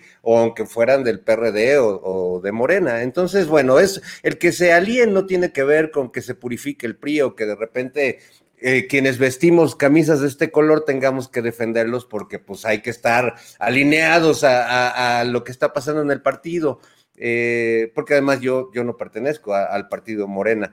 Eh, pero bueno, creo que eh, la política es pragmatismo y son alianzas y es el que esta alianza le resulte favorable al presidente o a cierto grupo en este momento, no quiere decir que en otras trincheras haya una lucha de fuerzas creo que la política implica eso. Afortunadamente, salvo Ana Francis, que sí está metida ahí, nosotros podemos verla desde afuera y gritar así como quien le grita a la pantalla este, cuando está viendo el fútbol de, no, árbitro, ¿qué te pasa? Y no, foul. Este, o cuando veo a las, a, este, las hermanitas satánicas Lili Telles y, Kenia, que, veo a las niñas del resplandor, este, y, me da miedo, ¿no? Me acuerdo así de, de, de de esa escena en la película y digo, no manches, son igualitas. Pero bueno, este, más allá de eso, pues eh, los territorios de la política, zonas suelen ser así. Eh, hay que hacer alianzas con el enemigo, hay que comer eh, mucha, pues esas cosas. No les voy a decir ahorita porque muchos seguro están comiendo y no quiero que se acuerden de, de esos temas. Así es. Gracias, Fernando. Ana, bueno, y ya que hablamos de estas cosas de, Morena y de eh, más morenistas que Morena y todo, déjenme decirles que cuando yo era estudiante en la Universidad Autónoma de San Luis Potosí, yo fui candidato a... Uy, calla, calla. Fui candidato a presidente de la Federación de Estudiantes Universitarios de la Autónoma de San Luis Potosí y mi planilla se llamó Planilla Morena o sea, esa fue la planilla con la cual yo competí hace muchas décadas atrás, planilla morena. Y nuestro, eh, en, los, eh, en las bocinas en las que hacíamos campaña, eh, cantábamos, teníamos aquella canción, una canción que decía, Flor Morena, turu, tu, tu, tu, tu, Flor Morena. Esa era nuestra canción, nuestro lema de aquellos tiempos. Así es que yo sí soy más morenista que morena. Eso. eso. Ana Francis Moore. Eh, en el ambiente artístico, cultural, intelectual en general, a veces se aprecia el hecho de esa especie de caos en el escritorio. O sea, claro que el ejemplo clásico es Carlos Monsiváis, con el escritorio lleno, atiborrado de libros, de, cuadernos, de apuntes, de gatos, de todo. ¿Qué opinas de la foto del presidente López Obrador, que ya se dijo que fue en, en la oficina de su secretaria Laurita, desde donde hizo un video y bueno, se armó el escándalo porque como el presidente de la República tiene hasta un taladro ahí atrás en, en, la, en la parte anterior del escritorio, bla, bla, bla. ¿Qué opinas, Ana Francis? Los intelectuales políticos, ah, bueno, porque se dio otro fenómeno. Desde luego que saltaron también las voces justificando, creyendo que era el escritorio del presidente López Obrador, diciendo, bueno, pues es que así son los genios, así son los que piensan mucho. Vean ustedes las fotos de Felipe Calderón y de Enrique Peña Nieto, limpiecitos los escritorios, pero no hacían nada. ¿Qué tanto el caos o el desorden es propio de la actividad profunda del intelectual o del artista, Ana Francis? Híjole, pues justo hoy en la mañana estaba chateando con una diputada de una cosa que tenemos que hacer y le decía, ah, no acabo, y mi escritorio está más desordenado que el de López Obrador, ah, no, ya, o sea, ya es meme, pues, ya es chiste. En general yo soy muy ordenada, Julio, pero es un poquito inevitable. O sea, además fui, me serví un café y todos mis libros, ¿no? Tengo ocho libros puestos encima de la mesa, mis gatos, obvio, este, pues sí, hay un, a, mí te voy a decir, hay una cosa que me gusta del desorden, que es la posibilidad de ordenarlo. Em, cuando tengo que pensar cosas que no estoy resolviendo, o sea, sobre todo me pasaba con los espectáculos que de pronto decía, esta escena todavía no cae, todavía no está clara, porque sí, literal pasa una cosa como de que se te aparece la claridad, pero la claridad se aparece y cuando no está, no está. Pero sí es muy claro que no está y es muy claro cuando sí está. Entonces, eh, pues me pongo a ordenar cosas para que aparezca la claridad. Y luego ya me voy a dormir o lo que sea y aparece en el sueño o aparece recién despertando. Entonces, a mí ordenar me sirve, pero me parece que el caos es un poquito inevitable. Sí, la neta sí. Gracias, Ana Francis. Horacio Franco, pues ya casi ni te pregunto, ahí se ve todo un, un, área muy ordenada, muy equilibrada, muy lineal. ¿Cómo eres en cuanto a escritorios, orden, desorden, caos, creatividad? Tiene mucho que ver a qué te dediques y con quién vivas. Si, Mm. si tú te dedicas a la música, nosotros tenemos todo, todo aquí adentro, Fernando no me dejará mentir, y en un momento dado, los músicos en la cuestión visual, en la cuestión de, del entorno, la mayoría de los que yo conozco son muy caóticos, en verdad, son muy caóticos porque todo lo tenemos acá de otra manera, lo, lo visualizamos diferente. Lo que pasa es que yo al estar casado ya 23 años, ya la semana que viene cumplimos 23 años, el próximo jueves cumplimos 23 años eh, juntos. Eh, al estar casado con un arquitecto, eso te hace en muchos sentidos eh, pues unas, hacer una simbiosis y ver cómo un arquitecto pues le gusta tener todo ordenado, encuadrado en una, en, en, en, de veras en una, es una cuestión muy este, encasillada. Y aunque él es caótico también, él prefiere esconder el caos y que se vea bonito. y yo no, yo prefiero dejar mi caos afuera porque sé lo que tengo en mi caos, sé precisamente que esta partitura o que este lápiz o que esta, el metrónomo o el café o la taza de café están ahí porque ahí los dejé. Y cuando recogen y no avisan dónde dejan las cosas, puta, me pongo furioso. Y él cuando ve todo mi caos, entonces se pone también furioso. Lo importante de una relación eh, con, quien, con quien vives es que haya un punto de equilibrio que hemos logrado, por eso llevamos tantos años juntos, ya 23 años. Entonces, aquí no hay, no hay este, como que, como que que como que se hacen concesiones, pero sí los artistas, los artistas, los músicos, somos en ese sentido muy poco dados a, a, a, valorar el entorno visual y nuestro mismo entorno visual propio, de cómo nos vemos y cómo, cómo nos percibe la gente. Y, y, y desde que yo ando con, con Arturo, desde, desde antes, mucho antes, pero más bien ya con Arturo me empecé a acostumbrar precisamente a que no todo tiene que ser así, porque finalmente el estudiar en un entorno propicio para que te concentres, donde está bien ventilado, bonito, bla, bla, bla, bla, no nada más que se escuche bien, sino que sea, vea bonito, te va a dar también una mayor satisfacción y una mayor tranquilidad y una mayor capacidad de concentración. Y cuando estás con una, un, no sé, con algún aroma lindo o con alguna luz que te, que te ayude y que te propicie, pues vas a estudiar mejor, ¿no? Todo eso son, son, son cuestiones de cada profesión, ¿eh? Cada profesión tiene total y absolutamente diferentes. Yo, yo fui a casa de Carlos Monsiváis muchas veces cuando estábamos grabando el disco de, de, este, de Voz Viva de la UNAM en los años noventas y pues sí, en verdad, la casa de Carlos Monsiváis no nada más era un caos, o sea, no más se percibía, si olía a un caos, a tantos uh -huh, gatos, ¿no? Uh -huh. Que era maravilloso porque pues él era, él era él y era un genio y así está bien. El presidente, bueno, no tiene, tiene varias oficinas, ya lo dijo hoy, esa oficina no es de él, es de Laura, o no. Entonces, bueno, a mí lo que me impresiona, lo que me impresiona es cómo este hombre así de, es, es un detonador de tanta mierda que, que, se tiene, de tanto, de tanto, es increíble cómo, cómo, cómo este, a lo, hasta la, a lo que no es de él, ¿no? En realidad, uh -huh. hasta lo que no es de él, se lo hacen como, y, y además, na, muy poca gente yo voy a decir, oye, ¿Qué, cu ¿Cuándo vimos a Peña Nieto en un temblor en la noche a, a, sacar un comunicado y estar a las 12, a las 13, a las 2 y media de la mañana, estar hablando con los secretarios y estar diciéndole al pueblo lo que, lo que, está, lo que está diciendo? Bueno, pues, uh -huh. en fin, yo, yo en ese sentido sí lo admiro mucho porque pues, es una gente que sí trabaja. Y todavía hay gente en Twitter que dice, que se atreve a decir la, verdaderamente la estupidez, porque no hay otra palabra decirlo, de que no trabaja, ¿no? Uh -huh. Gracias, Horacio. Eh, Fernando Rivera Calderón, algo me hace suponer que usted debe ser obsesivamente ordenado, con todo clasificado, puntualizado y casi eh, eh, mecánicamente esto, etiquetado en su lugar, etiquetado. ¿Así es, Fernando? Tienes toda la razón, Julio. Soy el maricondo de los payasos. todo en mi casa es orden. Claro, es es una idea de orden muy particular la mía, ¿no? Es, es un caos que cuando, bueno, mi mamá no viene a mi casa porque no, no puede, no, no soporta, es demasiado para, porque justo además la gente así como yo viene de padres ordenados, o sea, mi papá escoge su ropa el domingo para cada día de la semana, o sea, su traje, su corbata, de qué, o sea, es un hombre, o sea, es un espartano y tuvo pinche ateniense, este, borracho, así, este, de pobrecito, ¿no? Yo veo que sufren al ver el caos en el que vivo, pero para mí es un orden. La, la pesadilla más grande que me puede suceder es que una persona que, que, concibe las cosas como maricondo llegue a mi casa y trate de ordenar mi casa.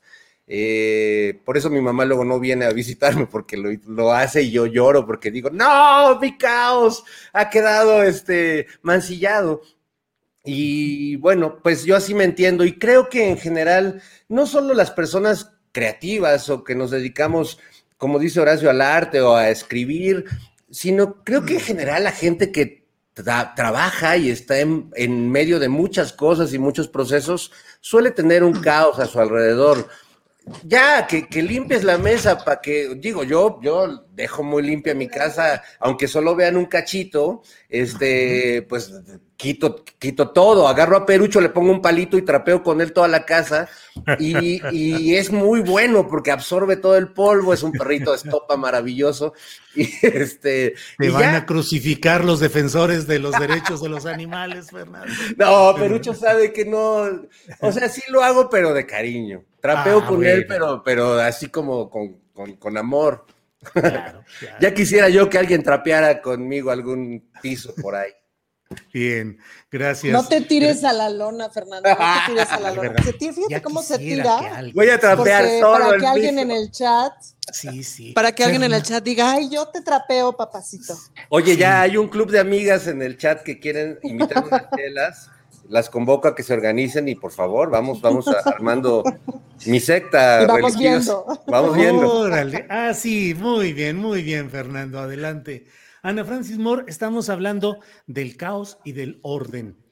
Eh, veo muchos detalles eh, preocupantes. Hoy el propio presidente de la República habló de que pareciera que hay intenciones de enrarecer el ambiente.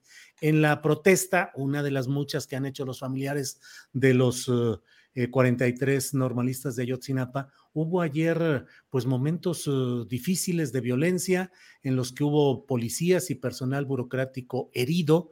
Y bueno, hoy el propio Alejandro Encina, subsecretario de Gobernación, dijo que no corresponden a, la protesta de los, eh, de los eh, padres eh, familiares de los 43 en sí.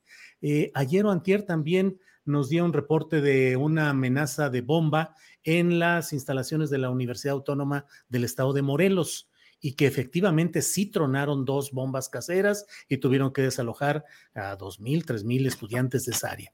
La universidad acaba de emitir una comunicación donde dice que en la Facultad de Ciencias Políticas hoy se recibió una llamada del C5 de la Ciudad de México informando que había una amenaza de objeto explosivo en las instalaciones de esta Facultad de Ciencias Políticas y Sociales. Ante ello, se procedió al desalojo de las instalaciones, la revisión del inmueble. Una vez finalizada la inspección, no se localizó ningún artefacto, pero sí se suspendieron las clases, las actividades presenciales hoy precisamente. Ahí está el comunicado que ha dado a conocer la Facultad de Ciencias Políticas y Sociales de la UNAM. Eh, hay paros eh, estudiantiles en el Politécnico Nacional. ¿Hay algún otro tipo de movilizaciones? Están hoy también jóvenes de Ayotzinapa en el campo militar número uno. Creo que hay segmentos de la protesta social legítima, valiosa, defendible, compartibles lo que, lo que plantean y lo que hacen, pero también pareciera que hay otros elementos también en busca de eso que hablamos, del caos y contra el orden. ¿Qué opinas, Ana Francis? Pues ahorita me acordé de esta película de Roma, que se acuerdan ustedes de lo bien que está lograda. Me acuerdo que creo que sí es en esa película, espero, o en alguna película que vi al respecto de las movilizaciones del 68 y del 71. No, no fue en Roma. Fue en una- el en una Roma se ve serie- 71. Sí, sí, sí, el El halconazo es Roma, pero bueno, permítanme este, no acordarme de en qué película lo vi, pero que está muy bien retratado justamente em, el asunto como del movimiento del 68 marchando y de cuando marchaban, empezaron a marchar con unos, este, con cuerdas, como protegiendo la manifestación para que no se les colaran eh, los de, en aquel entonces, los provocadores, ¿no? Que eran, pues, mezclados con los estudiantes. Esos usos y costumbres, pues, están ahí, pues, ¿no? Es decir, lo hemos visto en los últimos años como también a partir de estas personas encapuchadas con de pronto herramientas rete peligrosas y haciendo cosas tremendas, pues, ¿no? Algunas son, es decir, algunas sí son este, anarquistas, ¿no? Sí. Y otras no, otras están pagadas, pues, ¿no? Em, para provocar un determinado caos, para que la nota sea esa, ¿no? México en llamas, em, que es una nota que les, que les resulta muy, pues, muy, muy, les gusta mucho, como a la derecha provocar justamente esa nota, México en llamas. Ahora, pues la derecha son un montón de sectores, ¿no? También se diversifica. La primera pregunta que uno se hace es, ¿a quién le, a quién le beneficia esto? Es decir, ¿a quién le beneficia la idea de que el gobierno no está haciendo nada por solucionar el asunto de Ayotzinapa y que por lo tanto es igual al gobierno anterior? Y me parece que ahí está la clave para, para resolver. Hoy, esta mañana justo el presidente estaba hablando de este juez de Tamaulipas, me parece, que dejó libres a un montón de acusados del asunto de Ayotzinapa y dijo cosas tremendas sobre este juez, ¿no? De entrada del absurdo de que hace un juez de Tamaulipas juzgando el asunto de Guerrero, pues, ¿no? Em, y etcétera, etcétera. Y bueno, ha estado denunciando un montón de jueces. Y muy interesante que una, una, cosa que dijo que es, los jueces siempre dicen es que es justa culpa de la fiscalía que no arman bien los expedientes y que torturan y no sé qué, y la fiscalía siempre dice que es culpa de los jueces que los dejan libres. Y el presidente lo dijo muy claramente, es culpa de los dos, pues, ¿no? Y la gente ya está cansada de que no haya como limpieza en este procedimiento, pero sobre todo que no haya justicia. Ese es el mm. punto, que no haya justicia. Entonces, ¿a quién le conviene el caos, Julio? Es que hemos estado llenas de caos este sexenio, es decir, todo el tiempo México está en llamas, todo el tiempo se va a caer todo, todo el tiempo nos vamos a morir todos y vamos a empezar a abrir fosas aquí en medio de, ¿me explico? O sea, todo el tiempo, según la derecha, estamos en un caos. Y fíjate, te voy a contar una, una anécdota que me pasó en un chat fifi de los que estoy. Em, de pronto me enteré, porque así me chismean, que una persona de ese chat dijo, es que no lo voy a poner ese chat porque ya ves que Ana Francis y Sabina luego, luego saltan cuando ponemos algo de la 4T, ¿no? Y entonces me puse a revisar el chat y Sabina en este año 2022 puso un comentario un día y en este año 2022 yo puse una vez, ahí sí, una serie de comentarios de esto no me parece, esto no me parece, esto no me parece. Fin. Y el chat todos los días, riájale, ¿no? Inunda, inunda, inunda, inunda, inunda, inunda. Entonces hay una especie como de, este, como de, sí, o sea, de lógica del caos, en donde cualquier cosita que dices, ¡fum! ¿no? Y entonces eso ya se convirtió en, en, Ana Francis para quien está trabajando, ¿no? O sea, como en, por una opinión que puse en 11 en 10 meses. Entonces, hay una especie de, que están, ¿cómo se dice? o sea, de alucinación colectiva, pues, ¿no? De esa parte de la colectividad, que es una pequeña parte de la población, y que el chiste pues es seguir alimentando la lógica del caos, ¿no? Claro. y ojo que también, también evidentemente los movimientos son legítimos. Hay mucha de la gente que está ahí que es la mayor parte me parece que tiene este, peleas legítimas y que qué bueno que las manifiesten. Gracias, Ana Francis Moore.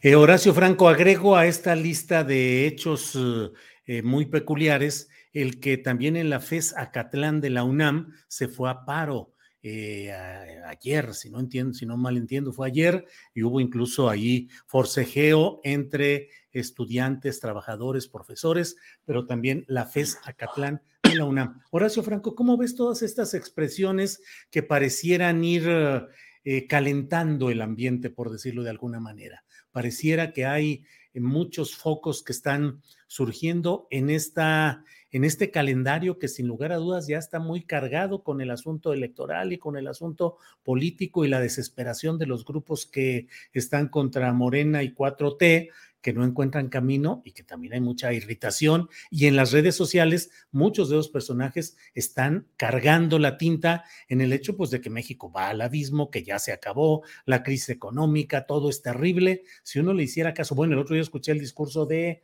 eh, Kenia López Rabadán en, y dije, híjole, la señora pintaba un, el apocalipsis. El apocalipsis. Y estando yo en contra de la militarización, es, dices, bueno, espérate, pero es que tampoco es así esa exasperación y esa exageración. En fin, Horacio, ¿cómo ves todos estos ingredientes? Que cada quien habla como le va o como dice que le va en la feria, como, como pues la oposición, ellos dicen y ellos creen y tienen la firme convicción de que, de que esto está tan mal, ¿no? Tan mal, tan mal, tan mal que, que pues ellos mismos no se la pueden creer, ¿no? Entonces, eh, no sé, no sé, o sea, creen su propia mentira de una manera tan, tan enfermiza ya que, que cada que sacan algo así, que cada que, que expresan eh, todas estas falacias, ¿no? Son, son en verdad, eh, o sea, como no tienen otra salida, porque el hecho de reconocer que está haciendo muchas, no, no algunas solamente, sino muchas cosas no se han caído precisamente porque han tomado acciones este gobierno, pues sería decir que sería, sería ponerse el pie ellos mismos y reconocer que todo lo hicieron mal ellos, ¿no? O, gran parte de lo que hicieron lo hicieron mal o, o, que fueron verdaderamente siniestros como gobiernos anteriores. Bueno, eso, eso no lo, no lo dicen porque obviamente pues es reconocer que estuvieron mal y el día que reconozcan pues van a pasar a la historia como alguien más sensato, ¿no? Como partidos políticos o, o políticos más sensatos. La cosa es que en verdad, eh, que, si hay alguna razón, como bien dicen a Francis, alguna razón de peso para protestar o para, para hacer alguna marcha, pues sí que se haga, ¿no? O sea, eh, obviamente como, como pues, no estamos de acuerdo con esa violencia de aventar bombas, de amenazas de bombas de, de, piedras o de lo que sea, de bombas Molotov, como, se, como pasó ayer, ¿no? En, en, la, en la fiscalía. Pero oye, es que es muy irritante, sí, que un juez, un juez que vive en Matamoros y que, y que en verdad eh, por estos procedimientos tan mal presentados a propósito, que yo tampoco creo que hayan sido procedimientos mal presentados simplemente así, nada más, ¿no? O sea, con dinero siempre ha bailado el perro y seguirá bailando en este país, ¿no? Y más para los jueces corruptos y más para los ministerios públicos corruptos. O sea, ¿qué es lo que pasa? que cada vez nos descorazona más que el sistema judicial de este país está totalmente desvencijado, está totalmente vencido, está totalmente repudiado en su mayoría. No digo que no haya jueces buenos, claro que los hay, pero son, son los más malos y los más perversos, los cuales verdaderamente ensombrecen el trabajo de los buenos este, juristas, de los buenos jurisprudentes, de los buenos abogados y de los buenos ministerios públicos, que seguramente los hay y los hay muy honestos, pero pues estas cosas de Ayotzinapa, cuando ya está, ya es, ya es, una, ya es un hecho total, absolutamente, pues sí, para el pueblo mexicano consumado, ¿no? Aunque, aunque, aunque falte mucho todavía por esclarecer y todavía la investigación no se cierre como debe de ser, ¿no?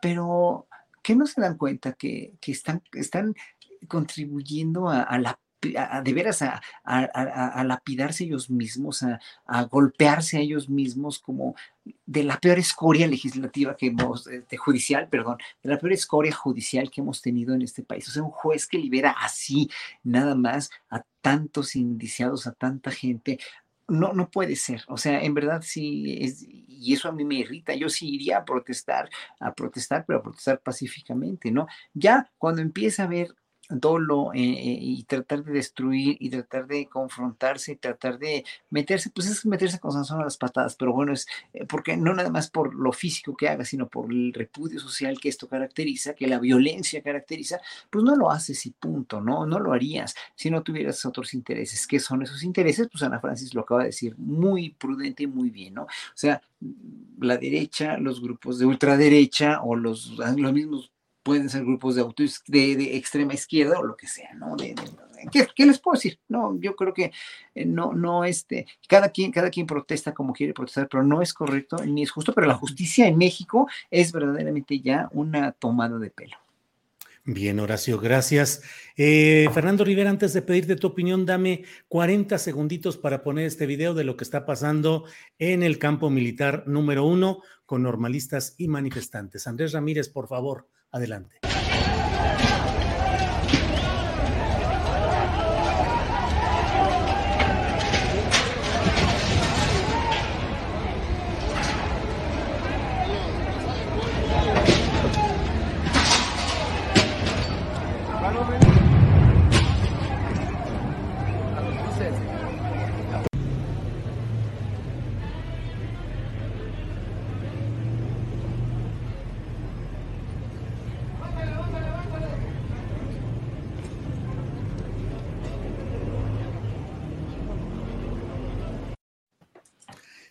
Bueno, gracias a la Organización Editorial Mexicana que nos permite reproducir su material informativo. Fernando Rivera, pues de lo que estamos hablando, de este tipo de hechos, algunos explicables, plausibles, compartibles, ¿qué tanto se eleva el nivel de la confrontación y la, el calor político, Fernando Rivera?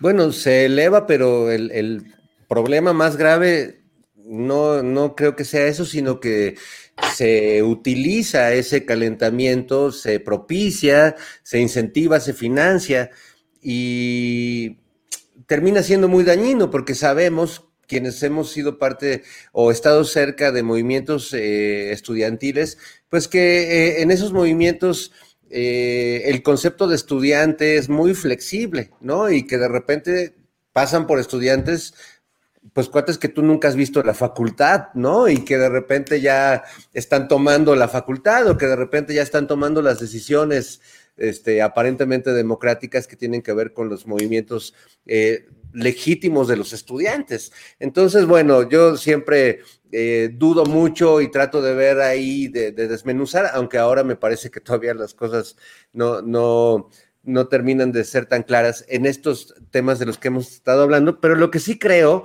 eh, eh, tratando de, retirar el zoom, es que sí estamos viviendo en una realidad muy curiosa, ¿no? Eh, yo nunca, a lo largo de toda la vida, de los 50 años que llevo de vivir en este mundo, y bueno, la parte que me ha tocado de leer los periódicos, de estar enterado de lo que sucede, de intercambiar ideas sobre la política, Nunca mi visión había sido tan abismalmente distante a la de alguien que no piensa como yo en términos políticos. El país que ve un crítico de AMLO, el país que ve Jorge Ramos, Héctor de Mauleón, Raimundo Palacio, todos estos personajes, es un apocalipsis eh, verdaderamente, digo, yo pienso en ellos y hasta siento, los compadezco, digo, pobres, pobres seres, eh, están sufriendo muchísimo. Kenia, Lili, este, todos ellos, Jorge Berry, ve, ve más cómo está descompuesto el señor del dolor que vive día a día en este infierno. Y al, y al, otro lado veo, pues, los apologistas per se, que todo está bien, que todo eh, es apoyar el movimiento, la causa, estar a favor incondicionalmente. Está este, esta ínsula que es donde cuelgan ahí como una alforja, este Monreal y Gibran, que quién sabe en qué lado están, y está un punto donde tratamos de estar algunos que es pues como que el último bastión de donde se puede intentar leer la realidad, donde bueno, claro que eh, eh, apoyamos un movimiento que llegó al poder y que no es igual a otros a otros grupos de poder que estaban enquistados en el poder político en México, pero que eso no quiere decir que se resuelvan por arte de magia los conflictos, que incluso acercándose más a los conflictos se ve la complejidad y de que no hay manera de resolverlos en 15 minutos, como aseguraba Vicente Fox, y que los problemas que tiene, por ejemplo, las Fuerzas Armadas, pues no son ni propios de este régimen, ni propios de los ejércitos de, de, México, sino que los abusos que siguen sucediendo ahora en la 4T por parte del ejército y las violaciones que siguen habiendo a los derechos humanos, por parte de las Fuerzas Armadas, pues son un problema de las Fuerzas Armadas eh, eh, en general y que se deben atender, pero que tampoco se trata de cargar las facturas tan radicalmente como está sucediendo. Sí vivo, vivo en un país que es como un país espejismo y como que cada quien ha decidido su universo paralelo y, y la verdad es que el que termina sintiéndose medio lelo soy yo porque ya no sé en qué universo debería vivir. Bueno, pues ese es el, el, tema de los universos paralelos. Ana Francis Moore, queda un minutito y medio antes de que despidamos la transmisión de Canal 22. Lo que deseas hacer en este lapso. Lo que es muy interesante de lo genuino que está ocurriendo, es decir, de las cosas sí genuinas que están ocurriendo, es que está bueno que el ejército se entere, que tiene que dar cuentas, que tiene que dar cuentas a la gente, Oh, y está bueno que el ejército tenga la instrucción explícita del comandante supremo de las Fuerzas Armadas de no reprimir. Vamos a ver qué pasa con estas protestas. Es decir, tendríamos que ver una no represión. Y ahí significa que estamos en otro escenario de cosas absolutamente distintas y esa es verdaderamente la revolución cultural. Fin. Híjole, suscribo lo que dijiste de verdad. Me parece que eso es lo más importante, que el ejército sepa, las Fuerzas Armadas, que se necesita una revisión de ciertos casos y expedientes y que hay una sociedad que está pendiente de lo que ahí suceda, aunque se exprese en ocasiones en estas escenas que tienen eh, pues un punto de polémica, pues, pero me parece lo que dijiste, me parece redondo.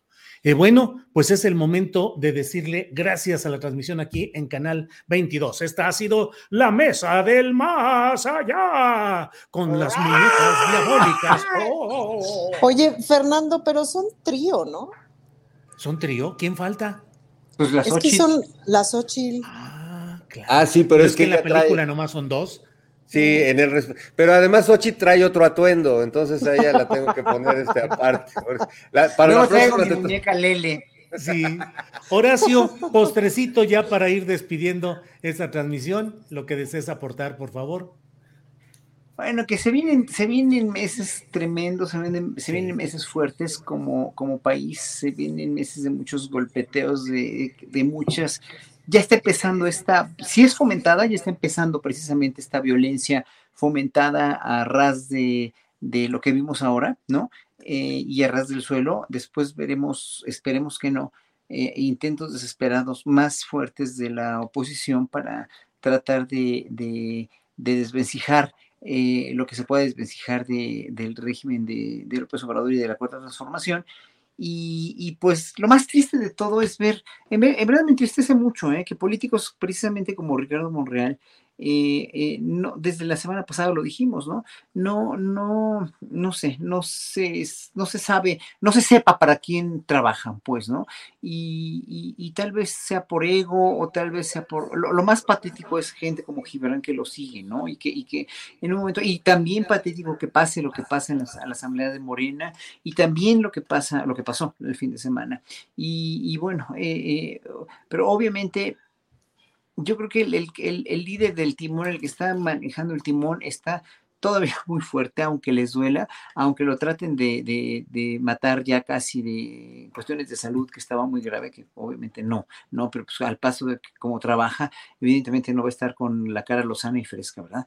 Pero, pero yo creo que el que maneja el timón ahorita, pues tiene, tiene que, que, enderezarlo de uno y de otro lado y no sabe dónde va a venir la ola y dónde va a venir en verdad la tempestad, ¿no? Entonces, obviamente estamos, tenemos que estar siempre muy pendientes y seguir desenmascarando lo desenmascarado en cuanto a mentiras y seguir casi que ignorando a gente como Chumel Torres y no dándole tanta importancia. Qué bueno que tú hiciste el programa ayer, me dio mucho gusto, ¿no? Sobre, sobre la respuesta de Beatriz Gutiérrez Müller. Me parece muy bien eh, que se pongan las cosas en su lugar. Y sin embargo, la gente que tuitea a favor de Chumel ya le puso a Beatriz que lo quiere, que lo quiere, este, lo quiere reprimir y lo quiere intimidar, etcétera, etcétera. Mira, o sea, nunca vamos a convencer a esa gente que, que que en verdad no, no, es que, no es que alguien tenga o no la razón, sino que el país ya no puede seguir como estaba y que tenemos que tomar otro rumbo. Y ese rumbo es muy doloroso, está siendo doloroso, está siendo álgido, está siendo a veces muy difícil de controlar,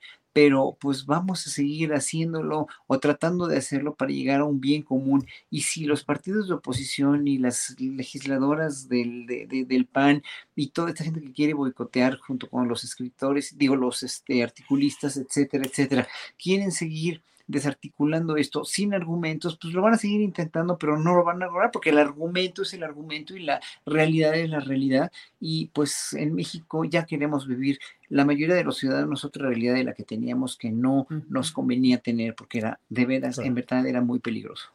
Gracias, Horacio. Fernando Rivera Calderón, para terminar el postrecito que desees agregar. Bueno, pues no, no quisiera, aunque ya tocaste el tema hace, hace rato en tu programa, pero no quisiera dejar de, de mencionar la, la, la, muerte de Jorge Fons, porque sí creo que entre los artistas, los grandes cineastas mexicanos, la visión de Jorge sobre nuestra realidad eh, me parece imprescindible, como lo es la de Arturo Ripstein, como lo fue la de Paul Leduc, como lo es la de... Eh, varios eh, autores que, pusieron la realidad de México en, las salas cinematográficas. Y me quedo mucho con el episodio de Caridad, de Fe, Esperanza y Caridad, que me parece uno de los momentos más altos de la cinematografía mexicana. Eh, este episodio donde retrata como esa caridad de la gente rica, ¿no? Que eh, en este caso lo encarna Sara García en uno de sus últimos papeles maravilloso, que da una, limosna a unos niños que están en una ciudad perdida, y esa limosna, ese acto de caridad, desata una serie de acontecimientos trágicos, terribles, filmados, contados de una manera impresionante. Eh, rescato mucho, por supuesto, el Callejón de los Milagros, pero lo que más rescato de Arturo Ripstein fue esa proeza que merece ser filmada, de hecho. Creo que me encantaría ver una película de cómo se filmó Rojo Amanecer. Es verdaderamente una, una, proeza y una obra maestra y un, un acto que hay que reconocer en este país que tanto nos ha costado abrirnos y contarnos, decirnos nuestras verdades a la cara cómo filmaron esta película en la clandestinidad, cómo eh, Héctor Bonilla tuvo que sacar escondida en la, en la cajuela de su coche los, eh, los rollos de la película, con miedo de que lo fuera a parar una patrulla. ¿Cómo, cómo juntaron eh, ese bajo presupuesto con el que se hizo la película para lograr un documento que creo que pues, es una película imprescindible en el cine mexicano? Ojalá algún día veamos la película de cómo se hizo Rojo Amanecer en los tiempos en los que pues eh, la censura era de, de veras, ¿no? Aunque ahora nunca habíamos vivido un momento como hoy en el que tanto tipo tiene acceso a medios para decirnos, ¡Ey, me están censurando, me están pegando! Antes cuando te censuraban, y tú lo sabes perfectamente, Julio, y yo lo sé porque lo viví, simplemente desaparecías no estabas más, no te podían leer más, no te podían escuchar más. Esa era la censura contra la que lucharon eh, artistas como Arturo Ripstein y por eso creo que vale la pena recordarlo el día de hoy. Es Fons, ¿no? Fue Fons, ¿no? Perdón, perdón, este Jorge Fons, discúlpame. Sí, yo, no, no, no es a matar a mi vecino porque. Jorge Fons, Jorge, Fons, discúlpame, discúlpame. Claro, Jorge Fons. Maestro Jorge Fons. Ana Francis, para cerrar este programa, el postrecito, por favor. El postrecito de la alegría. En el Metro de los Insurgentes empieza hoy una cosa que se llama el Eres con Orgullo Fest, que organiza la Ciudad de México. Em, y dentro de ese Eres con Orgullo Fest arrancamos con el B-Fest, o sea, de las personas bisexuales. Entonces está increíble porque además justo varias organizaciones de personas bisexuales como que armaron las mesas y armaron este como para dónde tenía que ir la, la conversación y el espectáculo que se va a presentar y una DJ y no sé qué. Y entonces, pues está padre, vengan, Metro de los Insurgentes, eh, que se ha convertido en un espacio cultural muy de la comunidad LGBTIQ. Y además, Julio, con estos datos que nos dio la encuesta que hizo el INEGI sobre nuestras poblaciones, en donde la población más numerosa es justamente la población bisexual y ha sido históricamente una de las más invisibilizadas. Entonces, pues vengan porque se va a poner bueno. Bueno, pues así es, Ana Francis Moore. Dije que aquí terminaba el programa y no, al contrario, ¿Ah, se mantiene, ¿no? Seguimos con las Ah. recomendaciones de fin de semana que siguen ahorita con Adriana Buentello, pero mira, además de eso, em, eh, eh, tenemos un reporte que estoy pasando ahorita a ver si Andrés Ramírez alcanza a meterlo, pero Temoris Greco puso un, una- un tuit en el cual dice, policía militar acaba de agredir a la prensa con un cañón de agua, a pesar de que era claro dónde estaban los reporteros y que no había manifestantes entre ellos. En protestas por Ayotzinapa, en campo militar número uno, video de Axel Hernández de ojos de perro contra la impunidad. Es algo que compartió en su página de Facebook, Temoris Greco. Bueno, pues aquí ponemos punto final a esta mesa del más allá. Así es que. Y como ojos siempre, de perro todo mundo, ¿no? Sí, ojos de perro. Todo mundo. Horacio, gracias, buenas tardes. Una, una recomendación rápidamente. La semana que entra voy a estar el jueves en Culiacán, en el teatro de donde está, está la Orquesta Sinfónica de las Artes. Voy a dirigir la Cuarta Sinfonía de Schubert. Voy a estrenar un concierto maravilloso de- del maestro Samuel Murillo, un violinista de la orquesta, que compuso para mí que sobre La Llorona. Voy a dirigir una- un danzón que es el Día de Culiacán, va a estar ahí en las autoridades de Culiacán para celebrar ese Día de Culiacán y un concierto de Bach. Así que están todos invitados a las 8 de la noche el jueves, allá en el teatro y el Vicencio de allá de, de Culiacán. Gracias, Horacio. Eh, Fernando Rivera, gracias, buenas tardes. Un placer, como siempre, platicar con ustedes y bueno, que tengan un gran fin de semana. Ana Francis Moore, muchas gracias. Beso a Tuti. A Tuti, gracias. Hasta luego. Bien, no se vaya porque seguimos aquí con información con eh, Adriana Buentello, pero antes, mire, está la imagen de este texto que le he dicho de Temoris Greco, que ha puesto policía militar acaba de agredir a la prensa con un cañón de agua a pesar de que era claro dónde estaban los reporteros y que no había manifestantes entre ellos en protestas por Ayotzinapa en el campo militar número uno. Video de Axel Hernández de Ojos de Perro contra la impunidad. Bueno, pues está dicha esta información y vamos de inmediato con Adriana Buentello. Adriana, buenas tardes. ¿Cómo estás, Julio? Muy buenas tardes. Saludos a todos los que nos ven todavía por acá. Pues ya empezando con las recomendaciones, Julio. Así es, Adriana.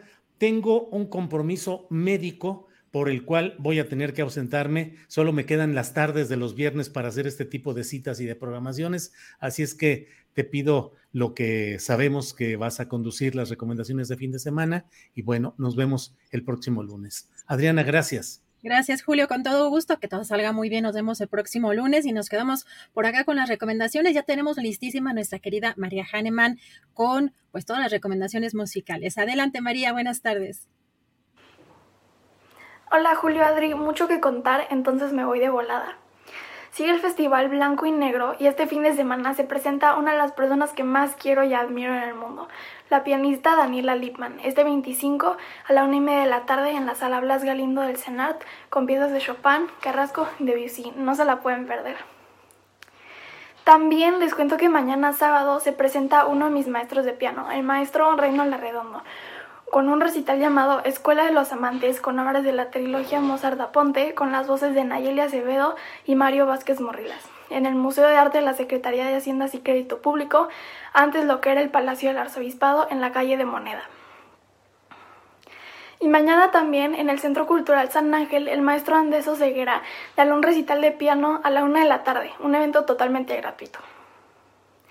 Y como ya lo había comentado, este 27 de septiembre se presenta Javier Camarena con la Super Orquesta en la Arena Monterrey bajo la batuta del maestro Abdiel Vázquez con quien vamos a platicar.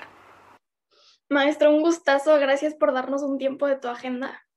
Al contrario, muchísimas gracias y saludos a toda tu audiencia. Cuenta de este concierto que hacen como parte de la gira internacional de Tiempo de Cantar con el maestro Camarena. Así es, es el martes 27 de septiembre en la Arena Monterrey, el más grande escenario, este, quizá del norte del país, uno de los más grandes este, que tenemos en México.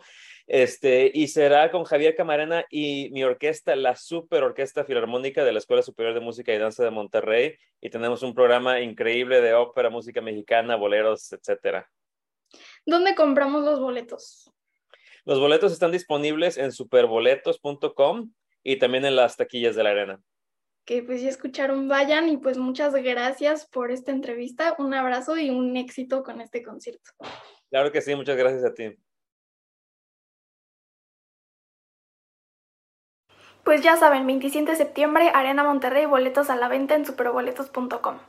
Y por último, un nuevo proyecto por jóvenes músicos mexicanos, Prisma Ensamble, una plataforma dedicada a tocar música nueva de distintas dotaciones, sacar la música de la sala de concierto y romper la barrera público-artista. Se presentan este 29 de septiembre a las 6 de la tarde en la sala Hermilo Novelo o Liño Lisli. Y es todo por hoy, pero antes de irme les quiero recordar a la audiencia que Astillero Informa es un proyecto que se autosustenta y vive gracias a sus aportaciones. Aquí las cuentas por si quieren donar. Y ahora sí, ya me voy. Los invito a seguirme en las redes.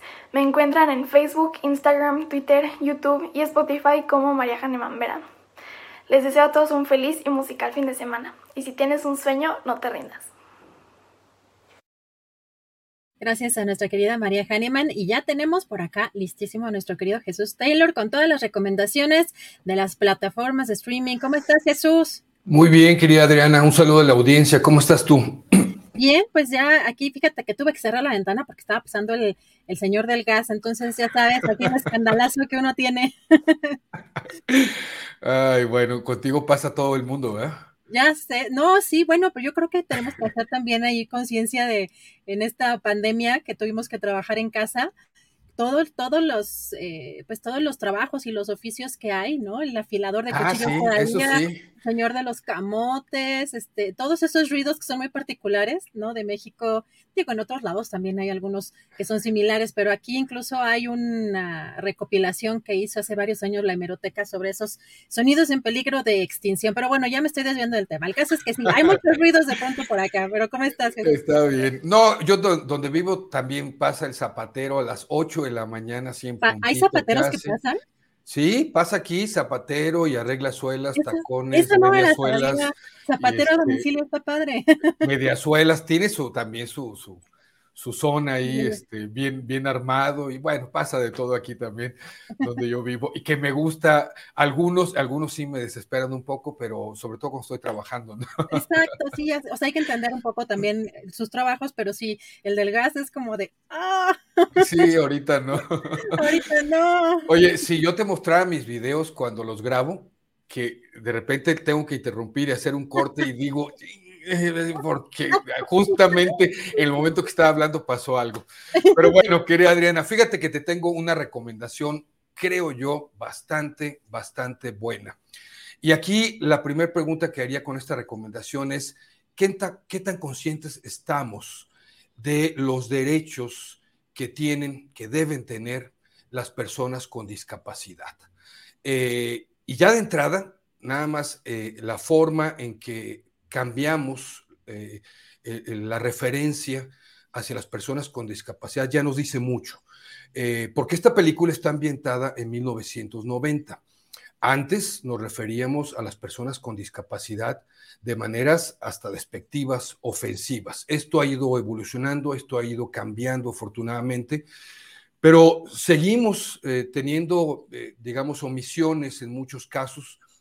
Y a mí me parece esta película muy, muy interesante. El título de la película que está en Netflix, la acaba de subir Netflix hace poquito, es una película eh, bastante reciente. Aquí ustedes están viendo el cartel aquí a mi, a mi izquierda. Es Cuando Bárbara conoció a Alan.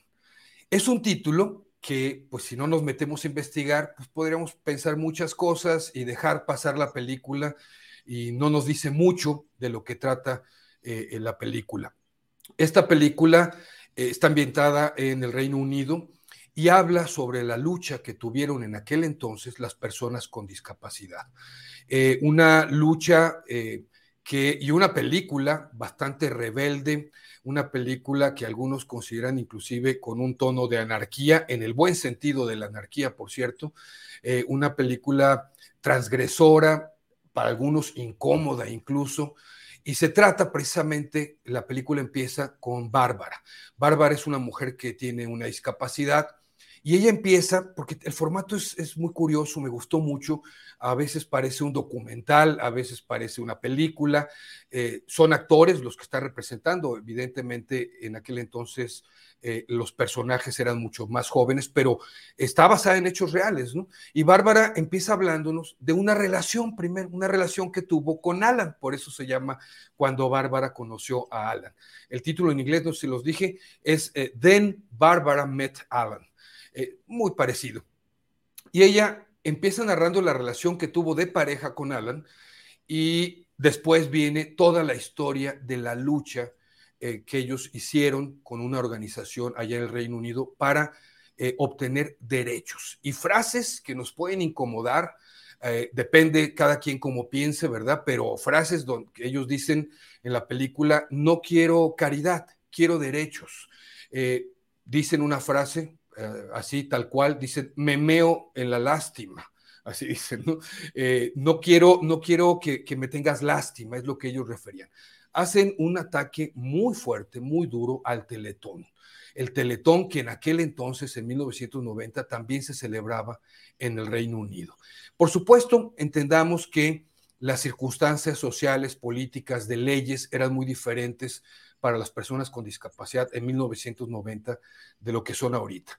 Pero eh, sí, eh, definitivamente es una película que nos sacude y eso es bueno, ¿verdad? Que nos hace reflexionar algunas cosas y que nos cuestiona a nosotros eh, como sociedad qué, qué, qué tan, qué, cómo percibimos, cómo, cómo tratamos a las personas, qué pensamos de las personas que tienen una discapacidad. La historia nos, nos narra, y eso no viene en la película, bueno, que desde antes había habido ciertas cosas que se hicieron, intentos que se hicieron en 1944, en Inglaterra precisamente por la guerra, se hizo un cambio en, en, la ley laboral para incluir a personas con discapacidad, pero estaba muy enfocada a los soldados, ¿sabes? De la guerra, los que habían quedado lastimados en su cuerpo en la Segunda Guerra Mundial.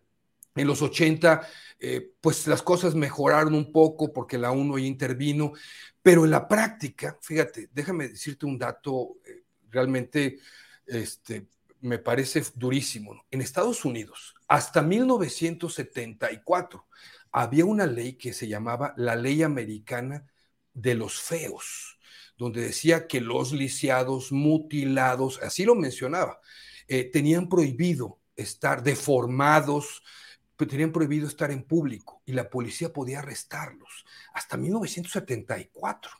Las cosas han cambiado, definitivamente yo creo que sí, eh, pero nos falta mucho y sobre todo esta cuestión de eh, cómo vemos, ¿sabes? Hay un dejo todavía de repente como de lástima y no quieren lástima, quieren oportunidades, quieren derechos.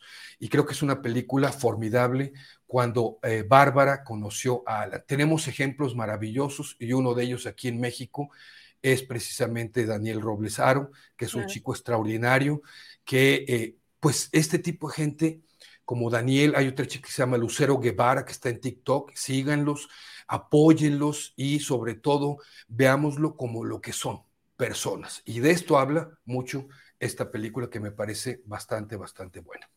Muchas gracias Jesús por esta reflexión también adicional a, a esta película, a esta recomendación. Muy importante lo que dices y además también, y muy importante, la reflexión que hoy incluso hizo Daniel Robles respecto a los simulacros, a, esta, a estos eventos en los que, pues sí, eh, es, es, complicado en las evacuaciones, eh, pues eh, que salga la gente de manera ordenada, pues con personas que tienen algún tipo de discapacidad, no hay tampoco una especie de protocolo que realmente esté generalizado eh, que tengamos conciencia de ello y en casos de estas emergencias. Así que creo que es importante y va muy ad hoc con lo que hoy tuvimos en el programa con, en la sección de Daniel. Muchas gracias, Jesús. Y recuérdanos tus redes sociales para verte en un ratito más. Claro, eh, mi Facebook, lo que Taylor se llevó, Twitter, Instagram y YouTube, donde publico mis videos. Taylor Jesús y TikTok Taylor Jesús Cine. Al ratito ya es, es esta recomendación, pero les recomiendo ver también la de, la de, ayer de HBO Max y mañana una película mexicana en Prime Video. Perfecto. Jesús, muchísimas gracias. Nos vemos en el próximo viernes. Un saludo. Gracias. Gracias a Jesús Taylor. Recuerden verlo en un ratito más. Y nos vamos ya con Daniel Mesino. Perdóname, Daniel, nos te hicimos esperar un poquito. Nos quedamos ahí ya en la chorcha un poquito. Pero bueno, ¿cómo estás, Daniel? Bien, y además nada que, na nada que pedir disculpas. Es un placer escuchar a Jesús y, este, y las recomendaciones, porque entre este universo que hay de películas, de qué ver y qué no ver, y poco tiempo, la guía de Jesús, yo soy fanático. Y pues bueno, hoy quiero platicarte, tú sabes que, digamos, el, el, el eterno aspirante al premio eh, Nobel de Literatura, que es Haruki Murakami, pues es uno de los eh, escritores más populares y más eh, exitosos fuera de Japón, ¿no? Eh, pero que retrata con una visión muy particular, con una nostalgia que en verdad te envuelve, pues, lo que es la sociedad nipona. Y en este sentido, a mí me llamó la atención que Murakami, que rara vez lo hace, recomendara a una escritora japonesa. Y ese es el motivo porque yo eh, me llamó la atención de acercarme a esta novela que no me decepcionó para nada. Es una novela de Mieko Kawakami que se llama eh, Pechos y Huevos. Entonces, esta es la recomendación de esta novela publicada por Seis Barral. ¿Y qué es lo que van a encontrar los lectores aquí? Esta novela es una novela donde que tiene a tres mujeres, tres mujeres distintas. Por un lado está una mamá que acaba de, de dar a luz y entonces ella está obsesionada con eh, aumentarse el pecho tras eh, eh, dar tras el nacimiento de su, de, su primogénita y entonces este, llega a Tokio y, y le toca convivir con una adolescente que no habla más que escribe en su diario y, que, y también una escritora que no encuentra como mucho su lugar en, en, eh, el mundo. Entonces, a estas tres eh, personajes, estas tres mujeres que, que, coinciden en esta novela, van a darse cuenta que ellas, eh, al no vivir en, una, en la parte opulente de, Japón, sino que es una clase pobre, es una clase donde la mujer tiene en todo momento que, este, que estar sometida al escrutinio y a los estándares de la sociedad, pues van a encontrar y a reflexionar sobre su condición de mujer desde eh, esta zona no privilegiada, ¿no? Una, por ejemplo, comenta, es que eh, por ejemplo, en, Tokio, la riqueza la mides por cuántas ventanas dan a la calle, ¿no? Si no tienes ventanas que dan a la calle, eres pobre. Entonces ellas viven en un departamento sin ventanas a la calle y dice, bueno, es que aquí para entender la pobreza hay que entender que puede ser pobre eh, en el futuro o puede ser pobre en el, en el presente y en ese sentido, pues yo pertenezco a los dos. Siempre he sido pobre y siempre seré pobre, ¿no? Entonces nos encontramos con una autora que, que recomienda eh, Murakami, que es Meiko Kawakami. Ella vive, ella nació en este, en Tokio y allá vive, ella radica. Entonces es una autora que es leída tanto dentro y empieza a hacer ruido eh, en estos mercados de este lado. ¿Qué es lo que yo encontré en esta novela? Encontré una novela con esa misma nostalgia, ese mismo sentir que nosotros eh, eh, experimentamos, que habíamos disfrutado mucho en Murakami, lo vuelvo a sentir en esta soledad y perfección de la sociedad nipona y sobre todo en la clase trabajadora, ¿no?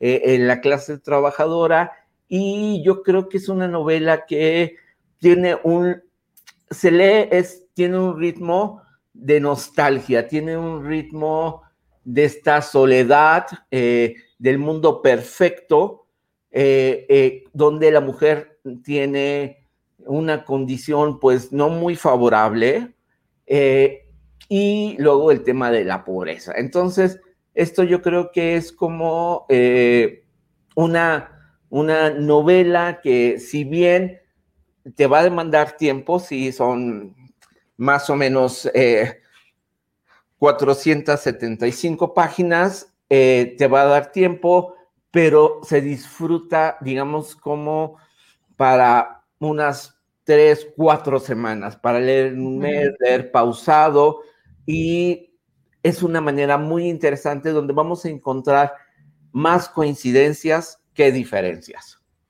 Está increíble. Y no, digo, las páginas, el tema es la prosa, el cómo está escrita. Por ejemplo, la canción de, eh, del verdugo eh, tiene creo que cuatro mil o no sé, y me acuerdo hace tiempo haberme lo echado en dos semanas o menos, no sé, pues es que, ¿no? En todos lados y estás picadísimo con los libros, así que si está increíble la historia, pues aunque tenga 400 páginas, se antoja. Pues muchísimas gracias por estas recomendaciones. Eh, querido Daniel, recuérdanos tus redes sociales, donde podemos seguir todas estas recomendaciones que nos has estado dando aquí en el programa. Sí, eh, tengo un, blog que se llama Los Libros de los Viernes, que de hecho hace un minuto antes de entrar al aire subí el link donde está toda la ficha del libro, un resumen, dónde encontrarlo, cómo se llama. Yo la verdad es como ahora, diga, es, te, permite estar ahí, ¿no? Y sientes también como muchas coincidencias por el tema de la pobreza, etcétera. Entonces ahí están mis redes sociales, están todas las recomendaciones que hablo aquí con Julio y simplemente nada más un, este, eh, ah, mira, me dicen arigato, Daniel Mesino, arigato. y, entonces, eh, simplemente, eh, bueno, para todos los lectores que están allá en Monterrey, voy a estar en la Feria del Libro de Monterrey. Entonces, toda la banda astillera, el 8 de, octubre, manifiéstese, acompáñenme allá, nos saludamos. me van a acompañar una, una, una profesora, de, preparatoria y también un escritor que se llama Sergio Telles. Entonces nos vemos a 8 de octubre, 5 de la tarde, en la Feria Internacional del Libro. La entrada es gratuita y la verdad dicen este, que hay una fuerte banda eh, de, de, astillada y de astillero allá en, en Monterrey y me encantaría saludarlos. Perfecto. Muchísimas gracias por esta invitación también, Daniel. Nos vemos en 15 días. Exacto. Un abrazo. Chao, chao. Buen fin de semana a todos. Gracias a Daniel Mesino por estas recomendaciones. Recuerden seguirlo en sus redes sociales y ya terminamos las recomendaciones por este viernes. Recuerden que regresamos con el programa Señor Informa el próximo lunes en punto de la una de la tarde. Que tengan un excelente fin de semana. También recuerden dejar su like y visitar juliostillero.com para toda la información que surja a partir de ahora y hasta el próximo lunes. Muy buen fin de semana. Hasta luego.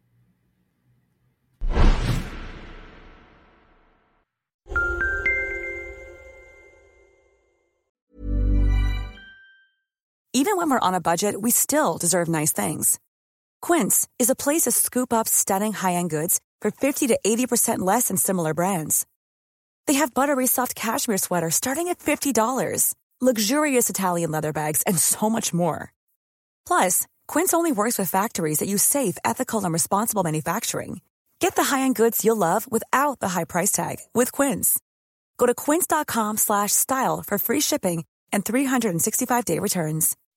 When you make decisions for your company, you look for the no-brainers. If you have a lot of mailing to do, stamps.com is the ultimate no-brainer. Use the stamps.com mobile app to mail everything you need to keep your business running with up to 89% off USPS and UPS. Make the same no-brainer decision as over 1 million other businesses with stamps.com. Use code PROGRAM for a special offer. That's stamps.com, code program.